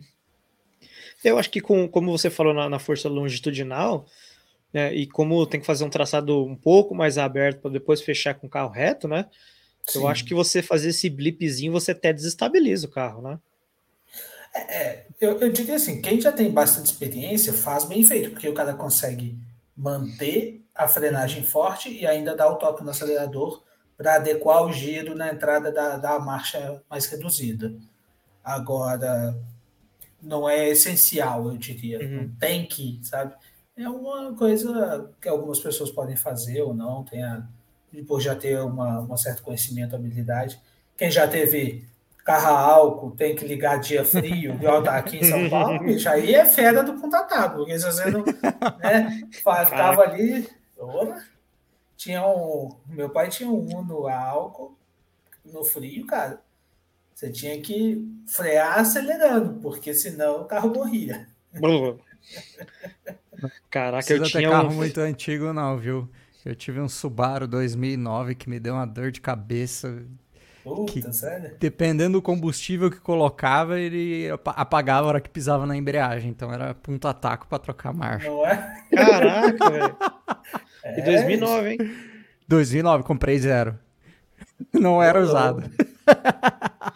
Mais um carro que não gosta de você. Tô, tô sentindo. Rapaz, se eu começar essa história, dá um podcast. 122 histórias com meus carros. É, é. oh, meu pai tinha um Fiat 147. Cara, às vezes tinha que tipo pegar, usar o carro para 10 minutos assim de, de trajeto. Era 5 para fazer ele funcionar. Ah, é, Terrível, cara. Carro antigo. Nossa, velho. Putz, aí ficava aquele cheiro, velho, no bairro de álcool. no bairro. Escap escapamento babando, sabe? É foda, foda. Nossa. É terrível. É... A tecnologia a... tá aí para melhorar isso aí. Então, tá bom. Opa. já tá resolvido. O meu ligo no etanol já sai esmerilhando, não dá nada. é, tem isso, hein? O Celtinha vai no álcool também. A hora que você chega no box, você já sente o cheiro lá. Ó. É tudo no álcool. Etanol dá mais cavalaria, né? Hoje em dia. É. Dá um pouco um mais, de potência. mais de potência. Explode melhor. Se, se ele for calibrado só para álcool, ele dá mais potência, né? O flex ele não dá tanta diferença. É. É, é. Sei lá. O meu dá. Dá uns 20 cavalos a mais, cara. Uhum. Qual carro você tem? Eu tenho um Virtus. É o que o 20 Edu quer colocar. É bastante. É bastante, Entendi. cara. É, tem Bastante, 100 é bastante. 130 e anda com 110 na gasolina. É bastante. Uma diferença bem, bem significativa. É, mas eu não sei se é característica do carro, né? Porque é, ele tem aquele. Ele é tipo esses motor menor turbo, né? Então, Sim. uma- um caracalzinho turbo, assim, É. então. Dá uma diferença do caramba. É, uma característica assim, cara. O, o álcool vai dar um pouco mais de potência em geral, principalmente se o motor é pensado para isso, né? Uhum. Agora, existem carros que, por característica de como ele foi feito, eu tive um Honda que no, o flex era 140 cavalos na gasolina e 139 no álcool. Por quê? É o projeto. Talvez pra, até para ser mais econômico, porque o álcool já tem a característica ali de, de consumir mais. Isso sempre vai consumir um pouco mais, mas é, acaba que no preço, como todo mundo sabe, aí pode compensar uma coisa pela outra. A potência é do projeto do motor. Ali, ó, Eu, eu dei risada aqui por causa do, do comentário do Oioli Aham. que chegou na live aí. O Oioli é um cara que só andou de carro, só dirigiu. E aí ele entrou no virtual, entendeu? Aí ele assistiu o meu vídeo e falou, cara, fiquei com um monte de perguntas. Eu falei, ué, fala aí tuas perguntas, de repente eu faço outro aqui, vídeo com as tuas perguntas, né? Ele veio me perguntar se o freio tinha elastômero, se tinha como regular o freio do carro. Eu falei, Oioli, isso só existe no virtual, cara, pra f- simular o, o freio Uhum. de verdade. Pô, que decepcionante. Dá pra gente colocar uma, uma espuma atrás do freio. Dá- mas eu não recomendo, porque pode acontecer né? de você não parar. e tem outra pergunta aqui, ó, do Alencar. Alencar. Ele falou, ó, punta taco sempre, né? Faz punta taco? Bom, é o que o Ray tá falando, né? É, não, Pode- no Race Cup não precisa, cara. Não precisa fazer. Até uma curiosidade, tá? Eu, outro dia num grupo nosso eu compartilhei um vídeo também do HB20, Copa do HB20, teve uma corrida esse final de semana. É, compartilharam uns vídeos, uma pilotagem interna também não, não faz, não precisa. Tá? Carros mais modernos têm uma certa durabilidade, vamos dizer que tá ok. O ponta-taco tem muita necessidade, é uma coisa mais antiga, porque antigamente, primeiro, carros feitos para corrida tá tudo muito mais no limite. E as peças estão feitas no limite. Então você é, força menos menos a embreagem, força menos o, o câmbio, fazendo ponta-taco, fazendo uma adequação do giro antes de tirar o pé da embreagem, né? Agora, quando é um carro de rua, ele está superdimensionado, ele é pensado para durar né, 200 mil quilômetros aí, depende da marca, né? Mas dependendo da maioria aí, é pensado para durar bastante. Ele tem uma durabilidade, ele aceita muita coisa. É, então, lógico, tendo uma sem ser sem noção de achar que sabe, tá com de quinta, 6 mil giros, dá para jogar quarta imediatamente? Não dá. Você freia, deixa cair a rotação para 4 mil giros, embreagem, joga quarta, o motor vai subir para 5 mil só naquela, né, na, no próprio movimento da embreagem e sem problema. Esse tipo de carro aguenta, aguenta tranquilo. Como eu falei, até para quem não conhece, se nunca fez ponta-taco ou nunca andou na pista, a melhor coisa é foca na frenagem, só freia, usa a embreagem normal para aprender. Depois que ganhar uma certa experiência, aí faz o ponta-taco, faz o, usa as técnicas que achar melhor, mas não é uma exigência, não. Legal. É, isso, é legal porque, tipo, você entende, tipo, como que é a característica do carro, né? Uhum, Porque, sim. por exemplo, é, no, no Fórmula 1600 e no VIA eu senti que precisava, Uhum. né? Que, que chegava muito rápido e tração traseira, um ponta-taco daquela sentadinha, assim, né, no carro, né? É, e, e- ainda tem um fato: o Fórmula V e o, Mi- e o 1600 usam o câmbio de Fusca. É um câmbio, que eu falei, um pouco mais antigo, Uhum. não é tão moderno, né? A gente ali Uhum. do Celta, querendo ou não, está falando de um, de um carro de projeto dos anos 2000, 90, 2000. É. Né? Então, é uma tecnologia mais moderna, é, características de um carro mais moderno. Sim, sim. Inclusive o 1600, ou foi o Vi? Acho que foi o Vi. Não, foi o 1600. Mola facão, tá? Mola facão. que eu andei. Mola facão. É. Amortecedor final. Caldo de cana, não tem. É bem. é, assim, é bem cru aqueles carrinhos ali. Uhum. São suspensão, de, de Fusca. De Fusca atrás era é, de Kombi, facão. É bem assim. Pesado. É, é bem oh. rústico, né? Oh. Oh, o Alecate também perguntou se forçou muito o pescoço. Cara, eu forçou, eu não estava preparado não para esses sustos aí. Porque Interlagos tem curvas de longa, né? Cara, a laranjinha é pesado. Pesado. O S nem tanto, por incrível que pareça, por ser mais curto, você faz ele a, sei lá, 60, 70 por hora, né? É, não, é, não foi tanto. Mas, ó, a curva. Curva do lago. Você faz um pouco de alta e, e balança muito, porque o, lá era pneu slick, aceitava mais zebra, então você pulava, chacoalhava bastante. Depois você chacoalhava na, na saída para a entrada da, da laranjinha. E a laranjinha você faz modulando, né? Então sua cabeça fica indo e voltando, indo e voltando e o bico de pato é fechado pra caramba e dá para pular zebra, que ela é retinha e, e, faz rápido. Então, só que você faz rápido, ela já volta. Quando você volta para a direita, você volta para a esquerda, cara, aí você você fica parecendo aqueles patos que a galera segura na mão, fica fazendo assim, sua cabeça fica tentando segurar. Alinhar. Fica tentando ficar alinhado. É, Então, assim, é, eu não estava preparado, não. Eu achava que era mais fraco. Eu tinha andado de 1.600 depois de Vi. E eu falei, ah, de boa. Mas aí no Fórmula 3 é pesado. É. Então, e para frear, você, você já meio que se prepara, segura o volante, dá aquela. Igual no kart, você dá aquela travada, fica dura e vira. Pesado. É. é carro com downforce já, né? É, é. outra coisa. É pain, pain force, eu diria, viu? É o pain force. te dá medo, te dá agonia e dor. Mas é divertido. É isso aí. Ó, mais o, o. Bom, o Rafael já falou. E o Carlos Vui aqui, ó, boa noite. Boa noite, boa noite. Carlos. Tamo aí. Seja bem-vindo. Per... É, seja bem-vindo. Façam perguntas aí, né? Até escrever aqui. Façam perguntas. Os meninos estão aí à disposição até três da manhã, conforme contrato. hoje, hoje tá frio, hoje é até as duas só. Nossa, hoje tá frio. Caramba.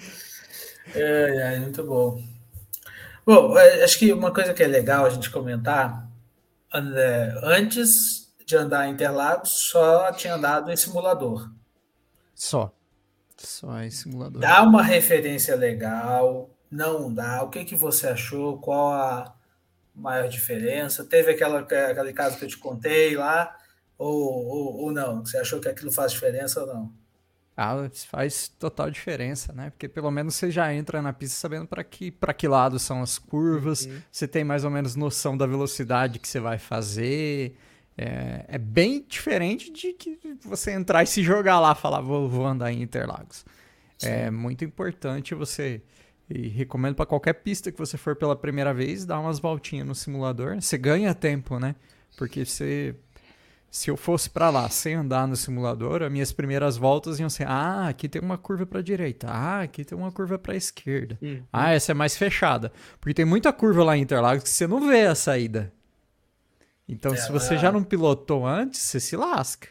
Uhum. Você se lasca. É igual a Granja Viana lá, tem muita tem uma curvinha lá que você não vê a saída. Então, se você não sabe para onde você tá indo, né, você se lasca. Sim, Cara, sim. o simulador é muito importante para essa, principalmente a memória muscular, né? Sim. De cara, aonde que é, se eu dopei, assim, eu ando de iRace, eu acho que o André também, o Rei também. Então, para treinar, né, Interlagos, né? Eu quis dizer. Então, ter essa referência de do pé na saída ou no meio de curva, né? É. Tipo, cara, é, saber assim, é, às vezes você tá sendo ultrapassado, ou você tem que olhar para trás, você perde um pouco a noção de onde você tá. Onde você tá guiando, uhum. onde você tá uhum. posicionado. E o simulador ajuda muito nisso, por incrível que pareça, a se posicionar na pista. Isso que eu ia comentar. Acho que a proximidade que você tem que estar da zebra, saber qual zebra, onde você pega a zebra, onde você espalha o carro, ajuda uhum. também no, no, simulador, né? Cara, é fundamental. Uhum. É, eu fui guiar numa pista que eu nunca nem tinha visto. Assim, porque não é da minha geração, fui andar em NURB. Cara, cheguei. Assim, eu imagino, né, eu não cheguei lá, tipo, beleza, vou dar três voltas, porque não tem como você dar três voltas cada volta é 10 minutos. Então não tem como você dar três voltas para se adaptar, ou seja, você tem que passar três vezes por a mesma curva. Né? É né? uma característica de NURB. São 72 curvas, cara, não tem esse tempo. Fiquei três meses treinando no simulador e fui. E fui lá guiar. a galera, meu, cheguei lá idêntico, cara, idêntico simulador. É claro que ondulação, buraco, é, folha que cai do dia, essas coisas você não, você não pega, mas você chega lá preparado, né, com memória muscular para saber, é, a próxima curva é para cá, então eu tenho que estar tá desse lado da pista. Tipo, ó, saindo ali tem uma, tem uma zebra que ela se estende até tal lugar. Então, se eu exagerar, eu vou ter tipo mais meio metro, um metro para sair. Ou não, lá tem uma saída de escape. Então, você se prepara de uma forma muito melhor do que chegar a cruzão. Né? Então, o é, simulador é muito exatamente. importante, cara. Legal. Exatamente. Agora, uma coisa que eu comentei com o André, não sei se para você é a mesma coisa, que eu acho diferente é assim, no simulador você está muito condicionado ao vira, vira, direita, esquerda. Até a sua cabeça já pensa, né? Poxa, quando eu viro para a esquerda, o carro vai fazer assim, quando eu viro para a direita, uhum. meu corpo vai cair para trás. Só que não te condiciona para os altos e baixos. É. E é isso que dá, às vezes, uma sensação, por exemplo, um mergulho para mim de Interlagos Cara, é, é muito legal, é uma curva fazendo para a esquerda, muita força para a direita. Só que a sensação que te dá também de descer aquilo, dá aquela, oh, aquela sabe? Uhum. Aquela coisa da montanha russa, que é, é gostoso, mas que, não, que é uma das diferenças que às vezes você não percebe uhum. na, é, num simulador, não está acostumado ou até não está esperando, né? É, ou o laranja, que é uma curva subindo, você apoia, ele não apoia só para a esquerda, ele te apoia para baixo também, né? É, com uma, uma subidinha. Bastante... Isso aí é um pouco da diferença, com algumas forças que você vai sentir no, no, numa experiência como essa, que não é esperado, né? Sim, sim. É. Ó, tem o, o ele perguntou aqui, ó, o André pilotou à noite, o que você achou do farol? É, primeiro que não estava tão escuro quanto parece no vídeo lá. No vídeo deu um erro uhum. na calibração do ISO da câmera lá. Mas estava tava até a volta que eu quebrei, eu já tinha decidido naquela volta entrar no box. Eu falei, já tá uhum. escuro demais para mim, eu não tô aqui competindo, não tô sério aqui, eu vou entrar no box e acabou por hoje. Eu tava nessa nesse pensamento quando o carro não entrou mais a marcha. E assim, o farol do carro não ajudou muito naquela luz, que a gente tava meio no, no crepúsculo ali é, ajudava você ver os outros carros. Tanto que o que me, me, me, motivou a parar é que tinha um carro na nossa frente, que estava andando na nossa frente, ele era cinza e ele estava andando com o farol apagado. Então eu não conseguia ver a lanterna dele, a posição dele correta. Então eu comecei a ver cada vez menos ele conforme ia escurecendo. Falei, eu não vou continuar atrás desse cara aqui, não. Eu vou entrar no box, vou, vou me preservar aqui. E aí quebrou o carro. Foi, não, foi, não foi o safe mode do carro, na verdade, então, entendi. O safe mode falou, o piloto não tá com. Não tá muito confiante. Não tá. Eu vou, eu vou, eu vou parar. Você andou à noite também, Ray? Sim, a gente estava andando no mesmo horário. Ah, o dia foi escurecendo. Mas eu, não, eu acho que eu não era o cara que estava na frente do André, mas meu carro não ligou o farol. Então a gente ia no que deu para ver, cara. E eu também já tava com a sensação assim, pô, já foi bom por hoje, já tá bom por hoje. Eu ia entrar do boxe, quando eu passei a. Por coincidência, passou a curva do café, já vi as luzes vermelhas, os, os caras encerrando o treino. Falei, pô, tá na hora mesmo, realmente estava ficando bastante escuro. O carro não estava preparado para uma corrida à noite, né? E, e, quando fazem corrida à noite, geralmente coloca mais faróis auxiliares no carro o que nos nossos não tinha, então estava ficando realmente bastante escuro ali. É, eu achei, quando eu vi o vídeo do, do André escuro, eu falei: ah, não, gente, estão fazendo errado. Aí depois eu li a legenda e falei: ah, entendi. Mas, cara, que quando escureceu, foi quase que de uma vez na câmera. É. É. E eu fiquei. Porque assim, cara, a iluminação de Interlagos. Ah, eu amo Interlagos, mas a iluminação é terrível. E eu acho que nem tava é. ligado, né? Não, não tava. Não tava. Eu não, não consegui reparar. Eu tava preocupado com outras coisas. Não, não tava, não tava. Porque no, no, quando eu fui ver o EC de noite lá, nossa, cara, você não enxergava F nenhum, assim. Sim. Nada, nada, nada, entendeu? E eu falei, cara, que terrível. E pra gente que queria assistir, um olhou pra cara e falou: ah, vamos pro bar, velho. E a gente só assistia on-board. Mas foi terrível. Sim. E aí, quando eu vi no vídeo, eu falei, cara, os caras deixaram eles andar à noite, cara, que. Eu teria me sujado inteiro, entendeu? é, mas é mais. É mais. O vídeo realmente parece estar mais escuro do que realmente estava, entende? É. Ó, o Carlos mandou uma mensagem para você aí, ó. É, primeiro a gente tem que. Tem uma galera aí que tem que estrear no cartódromo ainda. Depois a gente leva pra pista. É, a Hulk, vou andar de Hulk. Porque os caras não, não conhecem nem, nem Interlagos Cartódromo ainda, então. E provavelmente é. esse ano a gente deve fazer a final em São Paulo, aí, ó. Já fiquem avisados. É uma oportunidade. Opa. Pode ter intruso lá para atrapalhar? Opa, tem sim, já tá convidado, Alex. Já tá Opa, então convidado. Então Só que é. Tem que preparar para pre prepara os Patrol Points, viu? A gente deve é... fazer umas seis Não. pistas, 12 baterias em dois ou três dias. É bem assim. Tô fazendo a conta. Eu já tenho que começar a pagar agora, dividir em cinco. Não é? Parcela aí. Nossa, oi, tá caro Patrulha Points. Nossa. Inclusive, né, André, vamos fazer aquele projeto, né? No próximo vídeo a gente conta. Opa! Esse projeto, nossa. Vai ser. Vai depois tudo... do, do Uber, vai ser o grande lançamento dos apps. Nossa. Vai estourar. Vai estourar. A gente vai ter que contratar podcaster para falar de kart. Então a gente contrata tipo Felipe Massa, esses caras que é isso. Esses caras que estão começando, né? Aí a gente vai ficar só administrando. Fala disso agora.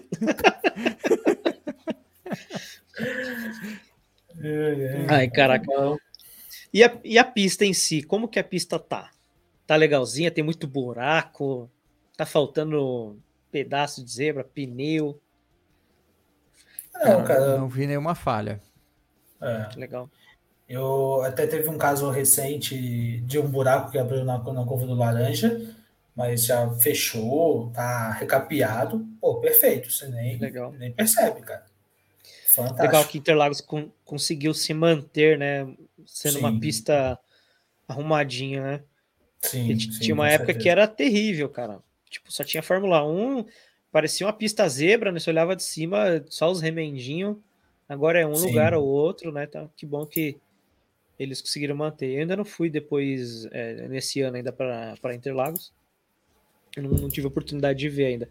Mas o ano passado, toda eu trabalhei na Porsche, toda, toda etapa que tinha, você via, tipo, na quarta-feira a galera, meu, trocando pneu, que já era velho, arrumando bastante coisa, placa de proteção, aqueles airfence que tem em algumas etapas tal.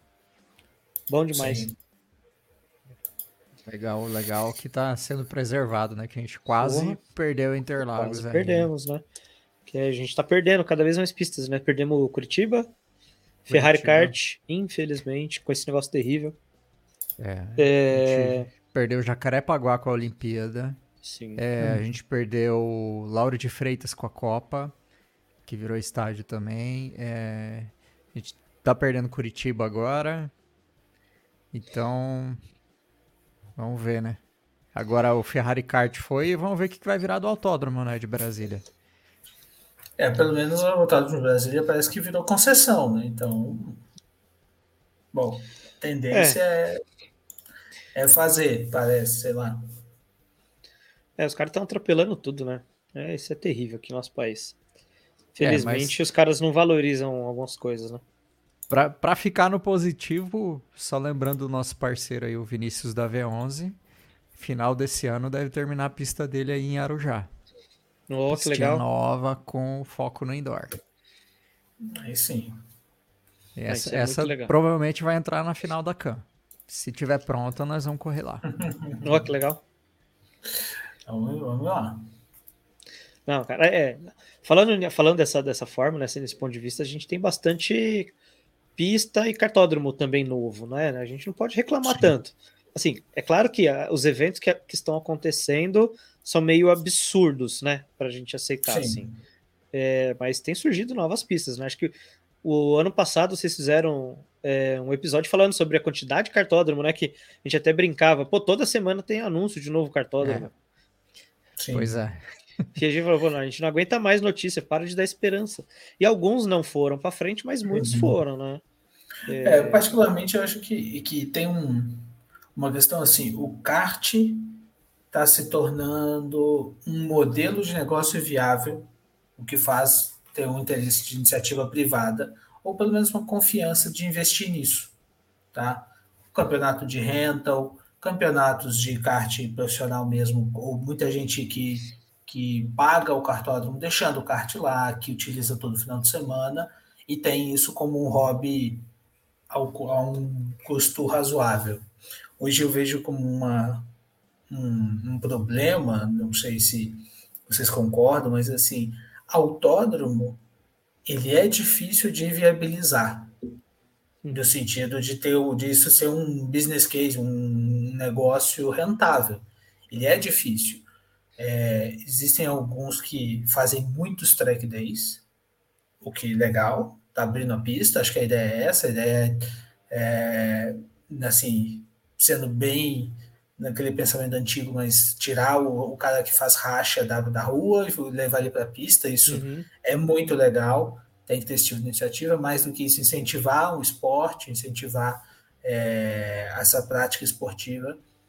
Mas é, um, é, é, difícil, e isso faz com que, por exemplo, Curitiba, que era um autódromo privado, cara, quando surge um, algo que dá um retorno financeiro melhor, uhum.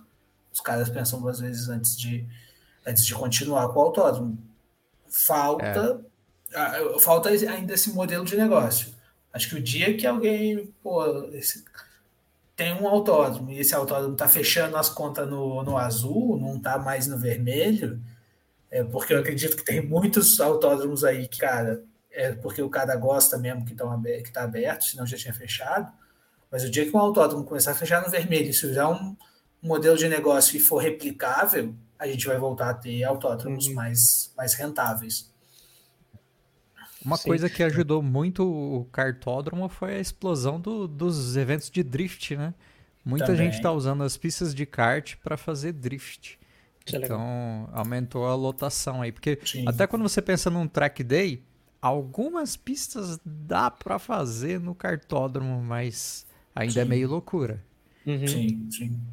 Mas é mais desfile, né? Sim. É. E tem muito cartódromo, mas tem muito cartódromo de interior que, se a gente for avaliar, eles são cartódromos públicos, né? São da prefeitura, cartódromo municipal de não sei aonde. E aí, cara, duvido que isso fecha no, no vermelho. É legal, tem que ter.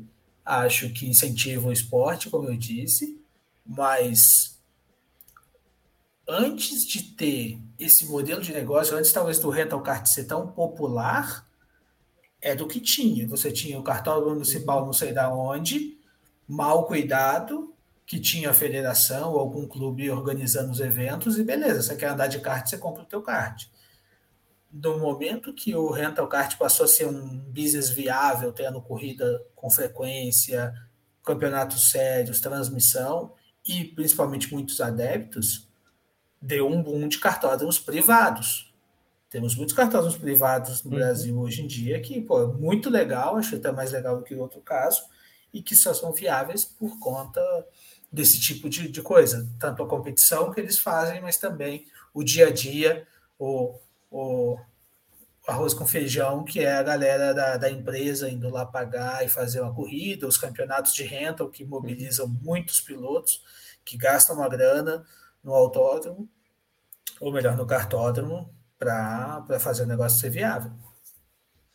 É, aliás, é, até legal. como você citou aí é, a questão das obras públicas, eu estou muito curioso para ver aquele gigante monstro que, que vai virar ali em Cuiabá, que é o novo é autódromo, é Também. cartódromo, é pista de motocross, é espaço para equitação, jet ski, helicóptero, arena de shows, que mais? É, pista Cara, de pat é patinação no gelo. Exato. Vamos colocar um monte de coisa. É um junto. mega complexo que. Cara, tá, tá se investindo uma grana ali. Imagina que legal, barulho de kart, barulho de carro, de moto, e o cara tentando falar pro cavalo: calma, calma, tá tudo bem. é, o cara querendo jogar golfe, ele. Vai dar tudo certo. Eu confio. Vai dar, vai dar certo. E assim, o, diz que vai ser um autódromo de padrão internacional, né? O problema é chegar em Cuiabá, né? Acho que longe. Brincadeira. Eu acho que é mais difícil. A, a maior dificuldade é ficar em Cuiabá com o calor que faz lá. Nossa, pode crer. E um aeroporto que só funciona até as 19, 20, né?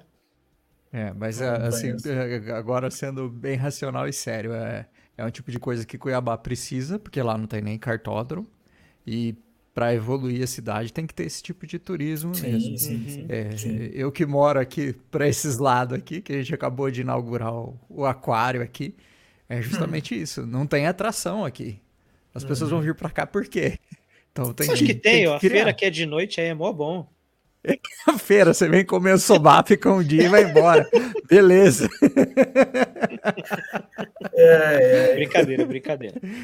É, mas, mas Campo Grande mesmo é um lugar que tem um autódromo que, cara, Sim, tem é pouco tá utilizado. Né? É tá, tá sobrevivendo de arrancada.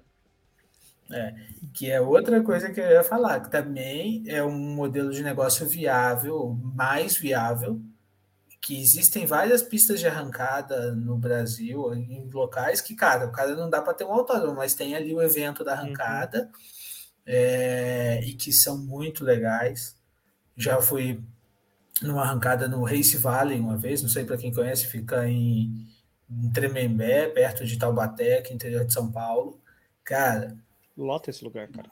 Lota, lota, tem as lojinhas, mas agora, os carros me desculpe Interlagos, bicho. Mas os carros do pessoal que anda no Race Valley são fantásticos. Uhum. A qualidade, o acabamento. Cara, carro de corrida, mas com dos detalhes limpos e pintadinho, e o carro alinhado e tudo muito bem feito. Recomendo. Quem gosta, um dia vai uhum. para. Tá aqui em São Paulo, vai para Race Valley, vai ver corrida de arrancada e, cara, não duvido, não duvido que o autódromo de, de Campo Grande às vezes está vivendo de, de arrancada, porque viabiliza, é um evento fácil de, de fazer, uhum. muita gente gosta e viabiliza o modelo de negócio, como a gente falou. O cara paga, é mete o carro lá e faz umas corridinhas lá. É, é, vamos falar, é um puta negócio, porque se, se, olha o indoor, se o cara paga 110, uhum. 120 na bateria, vai ficar meia hora na tua pista. Arrancada, o cara vai pagar o quê? 150, 250 de inscrição, ele vai ficar 10 segundos na tua pista. 20 segundos se o carro for lento. E você tá cedendo, e você tá cedendo apenas o asfalto. É uma puta pista, um puta é, negócio, é cara. E precisa ter uma pista de 600 metros ali pro cara andar 400. É. Aqui em, em, Campo Grande, a, a as competições são de um oitavo de milha ainda, 201 metros. 200 metros, é. Porque a, a, reta é mais curta aqui. Então, não, mas o. Esse do Race Valley também é. Esse do Race Valley também é 201 metros. E, cara, o que eu acho mais engraçado do modelo de negócio é eu monto uma estrutura bastante simples, uma reta com asfalto, e, cara, o carro é seu, vai lá. E se quebrar, eu não tenho nada a ver com isso. Não, o cara eu coloca tô... um guincho e cobra o guincho. E cobra o guincho. cobra o guincho. Oi, em Maringá. lá, cobra o pernoite. Em Maringá, eu fui lá, tem uma pista de arrancada que tem um pedacinho assim que vira cartódromo. Aí eles botam ah, uma chicane de pneu na reta para dar graça pro kart. É. Ou seja, a noite é arrancada, de tarde é kart. Sim, sim, eu já vi, já vi foto desse lugar, não lembro o nome. Mas parece até um cartódromo legal também, né? É, parece uma é, pista é, boa, não sei é. se... A pista é muito longa, assim, fica a pista é meio Entendi desproporcional pro kart, mesmo com as chicanes. Mas o miolinho ali é legal, é interessante. Legal.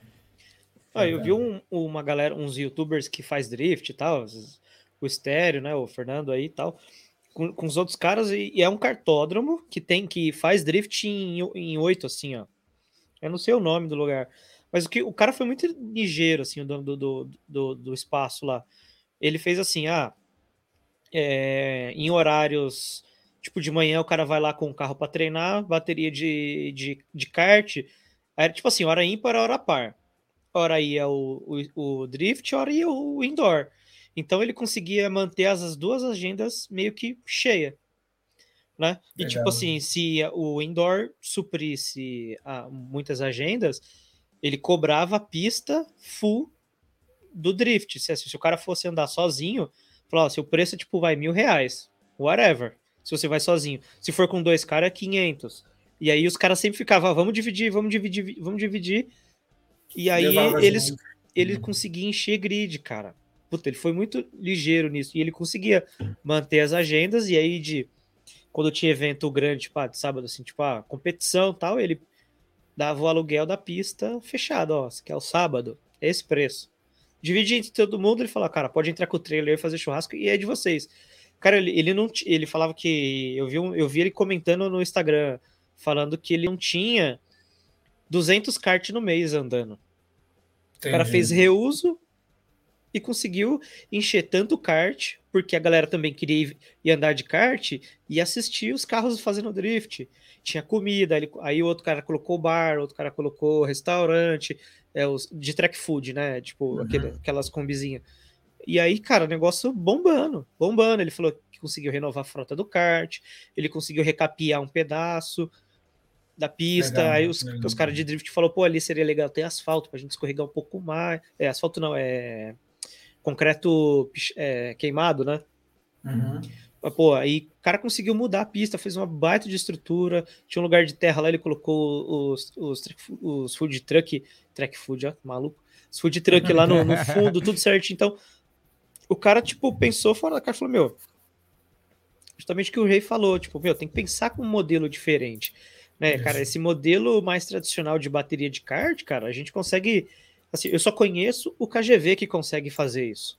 Hum, né? Infelizmente, é. né? E a, a, a, pista de Interlagos, né? Ela tá na mão do, do Rafa lá da LR Preparações agora, e tipo, eles estão tracionando, mesmo que aos pouquinhos, mas antigamente não conseguia fazer isso, manter o negócio sempre cheio, né? Por mais que seja um é. municipal. Até, até você formar sua clientela, né? Por isso que granja Sim. funciona. É muito Sim. tempo, nos anos 90. Então, até você formar a clientela e, encher com kart só demora muito, é, muito mesmo. Sim, sim. E, e, a Granja encantou todo mundo promovendo um monte de endurance. Né? Isso, é, cara, acho... quem tá as milhas, as 10 horas de não sei o que lá, 6 horas, campeonato anual agora de endurance na Granja. Então, pô, o cara que vai correr, que para mim a, a, as etapas de longa duração são, cara, animais, assim, sem, fora da curva. Eu conheço um monte de pilotos, como até a gente entrevistou o Edu Neves aqui, ele falou: Meu, eu prefiro as corridas de endurance, porque, tipo, aquela coisa de família, de, de irmão, de amigo, galera que para pra, pra, tipo, meu, sair da corrida, ajudar na estratégia, pensa. Enfim, tem um monte de coisa legal demais, encantadora no endurance. Sim. E a Granja conseguiu colocar, né, é, catalisar isso, colocar isso no, na mão dos caras para que eles ficassem treinando e criando mais campeonatos e mais campeonatos. Cara, hoje a gente tem mais de 200 campeonatos na Granja Viana, Sim. separados com grid cheio. Então, cada um encontra seu modelo de negócio, né? Então, isso. esse cara aí. É. Pode falar. É, eu, eu, eu acho que o. Por exemplo, o caso da Granja é um que, assim, cara, já é um modelo de negócio. Ah, inclusive, a Granja ajuda, promove eventos em outros cartódromos aqui na região de São Paulo, acho que até para incentivar, Interlagos promove competições lá, ajuda. É, e tu? É. O que, que acontece? Existe um modelo de negócio e é replicável. Então, cara que abre, tem um cartódromo novo em Minas, no Rio. Ele, pô, ele tem ali, ele já entende, já tem um modelo, cara, incentiva para caramba o rental kart, não dá, não deixa de dar atenção para os campeonatos mais profissionais, pessoal que vai alugar box, pessoal que vai é, gastar um pouco mais, vai usar a lojinha. Então, para ter a lojinha das peças, só justifica se tiver um campeonato de kart profissional, uhum. né? É, e tem o, mas o rental é o público que que o cara tá na, na quarta-feira à noite andando de kart, entendeu? A gente Sim. tá. É, são os caras que estão pagando a conta nos horários cá entre nós, os horários que ninguém vai andar de kart. Uhum. Somos é, o pessoal mais viciado, os campeonatos que acontecem na terça, quarta, quinta-feira à noite, que se não tiver, ia estar tá vazio. Né? Provavelmente esses uhum. dias estaria sem, sem mais ninguém andando, porque o cara que é que é, só vai uma vez por mês ou que vai com a galera da empresa, na pior das hipóteses, ele vai numa quinta noite, assim, né? Ele não vai na segunda.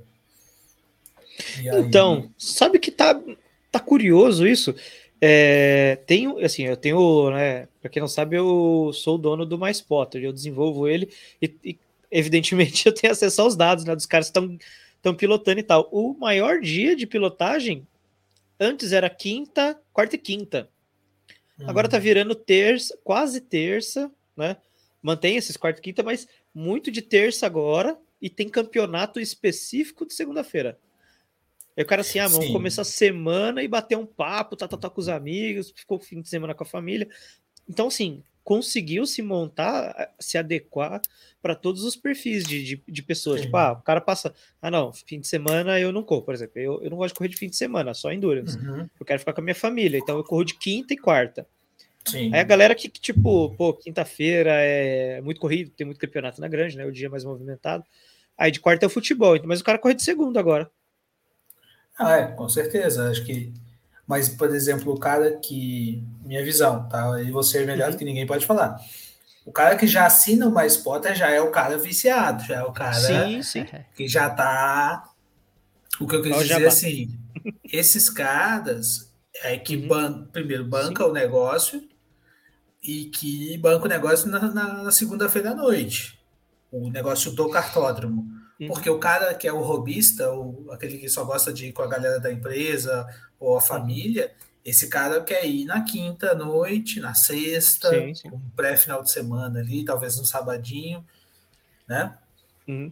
Mas é engraçado que assim, é, por exemplo, eu acredito que quase toda quinta-feira da granja, sei lá, deve ter uma bateria aberta por dia de quinta-feira. O resto é campeonato. O resto tá tudo já fechado lá em, em novembro, entendeu? Sim, sim. É, é por exemplo, Carteiros fecha o Johnny lá a agenda em setembro, novembro, tipo, entrega no fim de novembro para a Granja. Uhum. E todos os cartões, todos os campeonatos já fazem isso. Então, você tem muita uhum. pouca agenda. Então, o que, que a galera tá entendendo agora é tipo, vou pro. Vai vou pra segunda-feira, é, tá nem aí, cara. Ah. E, tipo, às vezes eu vou abastecer a Granja Viana com, com, com mais potter, com as capas e tal. Vou de segunda-feira, que para mim é mais fácil, né? E deslocamento uhum. e tal, porque eu sei que vai estar tá mais vazio. Mas, cara, já cheguei em dia lá que não tem lugar para estacionar. Vou lá no pódio lá colocar o carro no fundo. Uhum. Segunda-feira, você olha lá no, no, restaurante, tá lotado. Você fala, caraca, que legal. É isso aí. Mas assim, é exatamente aquilo que você falou, cara, a questão dos modelos, né? Tem modelo Sim. que funciona para tudo quanto é lugar. Por exemplo, lá no Birigui lá, é, ele copiou assim meio que o modelo da granja, né? Uhum. Mas ele uhum. tipo fez a questão dos campeonatos de kart profissional de aluguel. Sim. Deu super certo, na né? cara meu. Enche a, a boa parte da, das baterias lá. Você olha naquele canal ao vivo lá, ou na telemetria, você vê que não baixa de 20, assim, de, no grid, é o um mínimo. Sim. Que é ótimo, né? Sim. E, e por exemplo, aqui em Atibaia, aqui na minha vila, aqui, infelizmente, cara, tem só acho que cinco cartas de aluguel. Boa parte é. do dia vazio, só tem cinco cartas. Se quiser correr com um grupo de amigos de 10 para depois tirar uma onda, você não consegue, só tem cinco cartas. Né? É. E, pô, como é que você faz um campeonato para movimentar tá, o cartódromo tá. com cinco cartas? Você não consegue. Então, é. É, você não. E assim, né, posso estar completamente equivocado, mas você não vai viver num cartódromo alugando box. A galera correr de, é. isoladamente de, de semana para vir treinar e correr no sábado. É, na minha visão, é completamente ao contrário, né? É, então, é um pouco do que eu quis dizer ali, que é, precisa existir esse, esses caras, Sim. mas isso sozinho não paga a conta. E o modelo de negócio Grande Viana, de uhum. muito rental kart durante a semana, é o que é o que está viabilizando esses cartódromos privados e tantos que estão surgindo, graças a Deus, que bom, Quero mais é que tenha uma, uma pista em cada esquina para viabilizar o negócio mesmo. É isso aí. Tem uma última mensagem do, do Ioli que ele fala: ó, Brasília virou concessão, o banco BRB vai terminar. Tony falou, Tony Canana falou uhum. na live dele ontem. Pô, que legal. Isso é bem legal. Tomara, tomara que vá para frente aí. É, é eu, eu vi essa notícia, tô botando bastante fé também, igual o Ioli falou, porque até teve visita do Bernie, Bernie Eccleston estava no Brasil nas é, últimas cara. semanas e ele esteve em Brasília com um Piquet para é, entrega dessa concessão. A, o Bernie é bastante envolvido com a FIA ainda, a esposa dele é representante da FIA para a América do Sul, então otimista, otimista de que ali vai sair, vai sair alguma coisa de lá.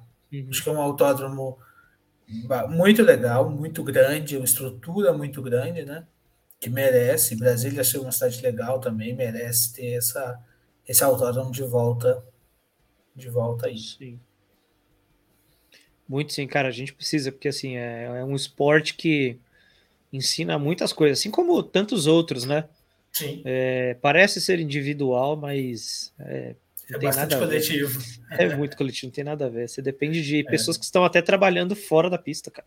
Você sim, depende de um sim. bandeirinha para tomar uma decisão. Você, você depende de, do cara que passou ali movimentando os pneus, limpando a pista. Então, isso estou falando sem contar a equipe, que nem precisa. Sem contar falar, mecânico, né? equipe, apoio é, e tudo mais. Preparador, o cara tá lá. Você vai correr no sábado, o preparador tá terça-feira carregando seu motor no braço, filho. É. é. E aí é você conversando com o cara na semana inteira para falar, pô, essa velocidade de meio de curva não, isso sim, tá, tá, tá, enfim.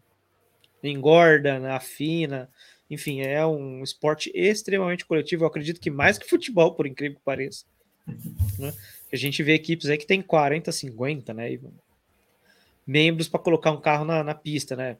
Sim. De Fórmula 1 nem precisa falar que os caras têm eu via o QG da 200. Mercedes.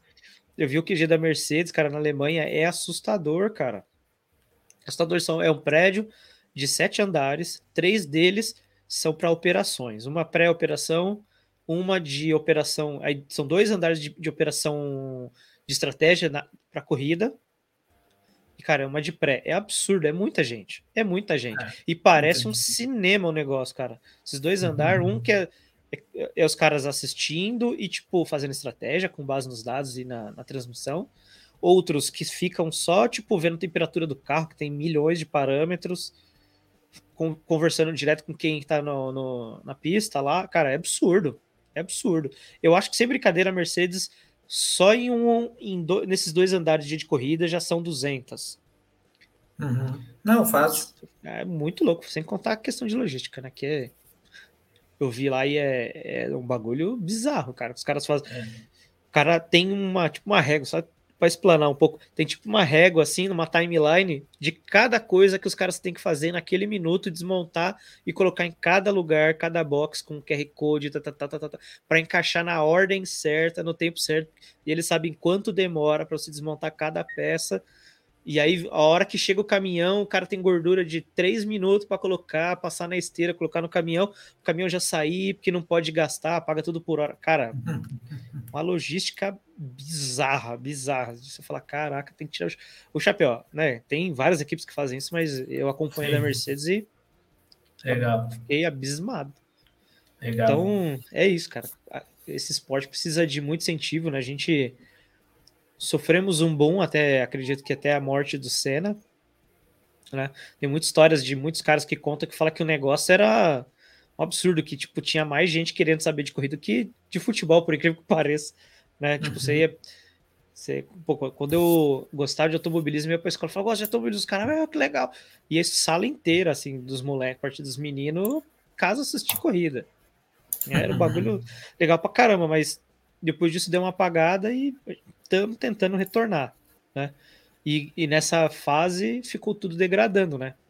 Sim. Um monte de pista foi pro saco, um monte de coisa, né? assim como Jacarepaguá, que parou de ter corrida alguma, perdeu a Fórmula 1 para São Paulo, né? E aí o negócio foi foi, foi piorando cada vez é, mais. Foi piorando a situação, né?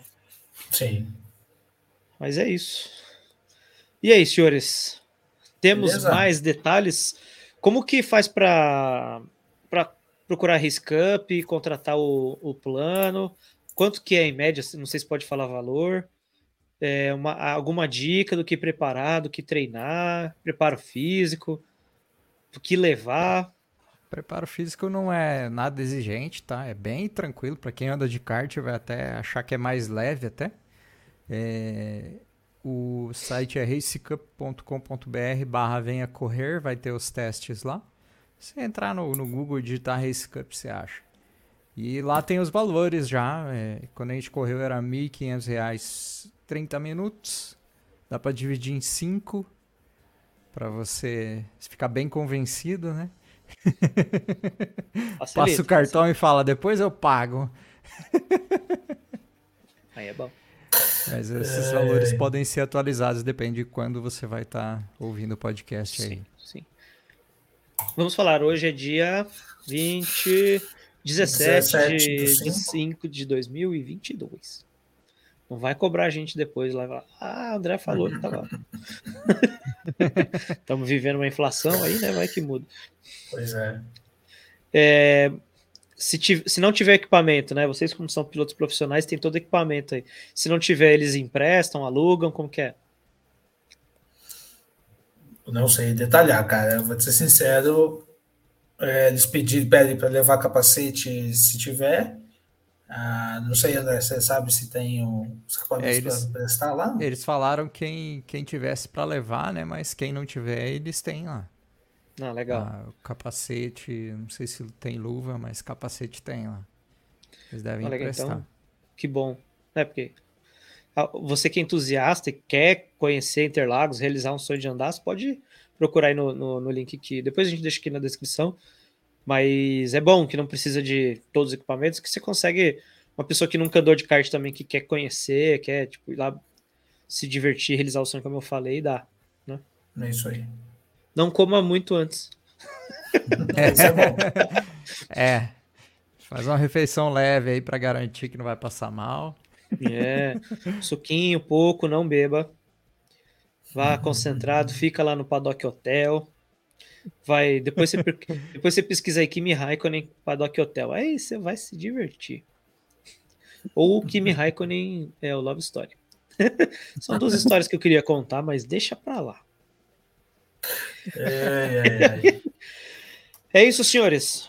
Beleza. É isso senhores, como é gostoso de ouvir essas histórias de vocês realizando sonho, tipo, vocês como amigos, indo para lá, batendo, batendo desespero, concentrado, preocupado com, com o vlog antes da pista. Mas, cara, isso é muito mágico. Viver esses momentos é uma das coisas incríveis, assim, cara. É, é. É um negócio que você nunca vai apagar da, da, da cabeça. Assim. Você pode falar, pô, já ganhei, largando de último no cardio, mas isso de, mano, eu passei no túnel de Interlagos, beijei o asfalto, beijei o asfalto e rodei na primeira volta. Mano, você nunca vai esquecer. nunca vai esquecer. O carro, o carro é, desistiu é. de mim, cara. Toda vez que você vê um Celta, você vai falar assim, vai desligar, viado.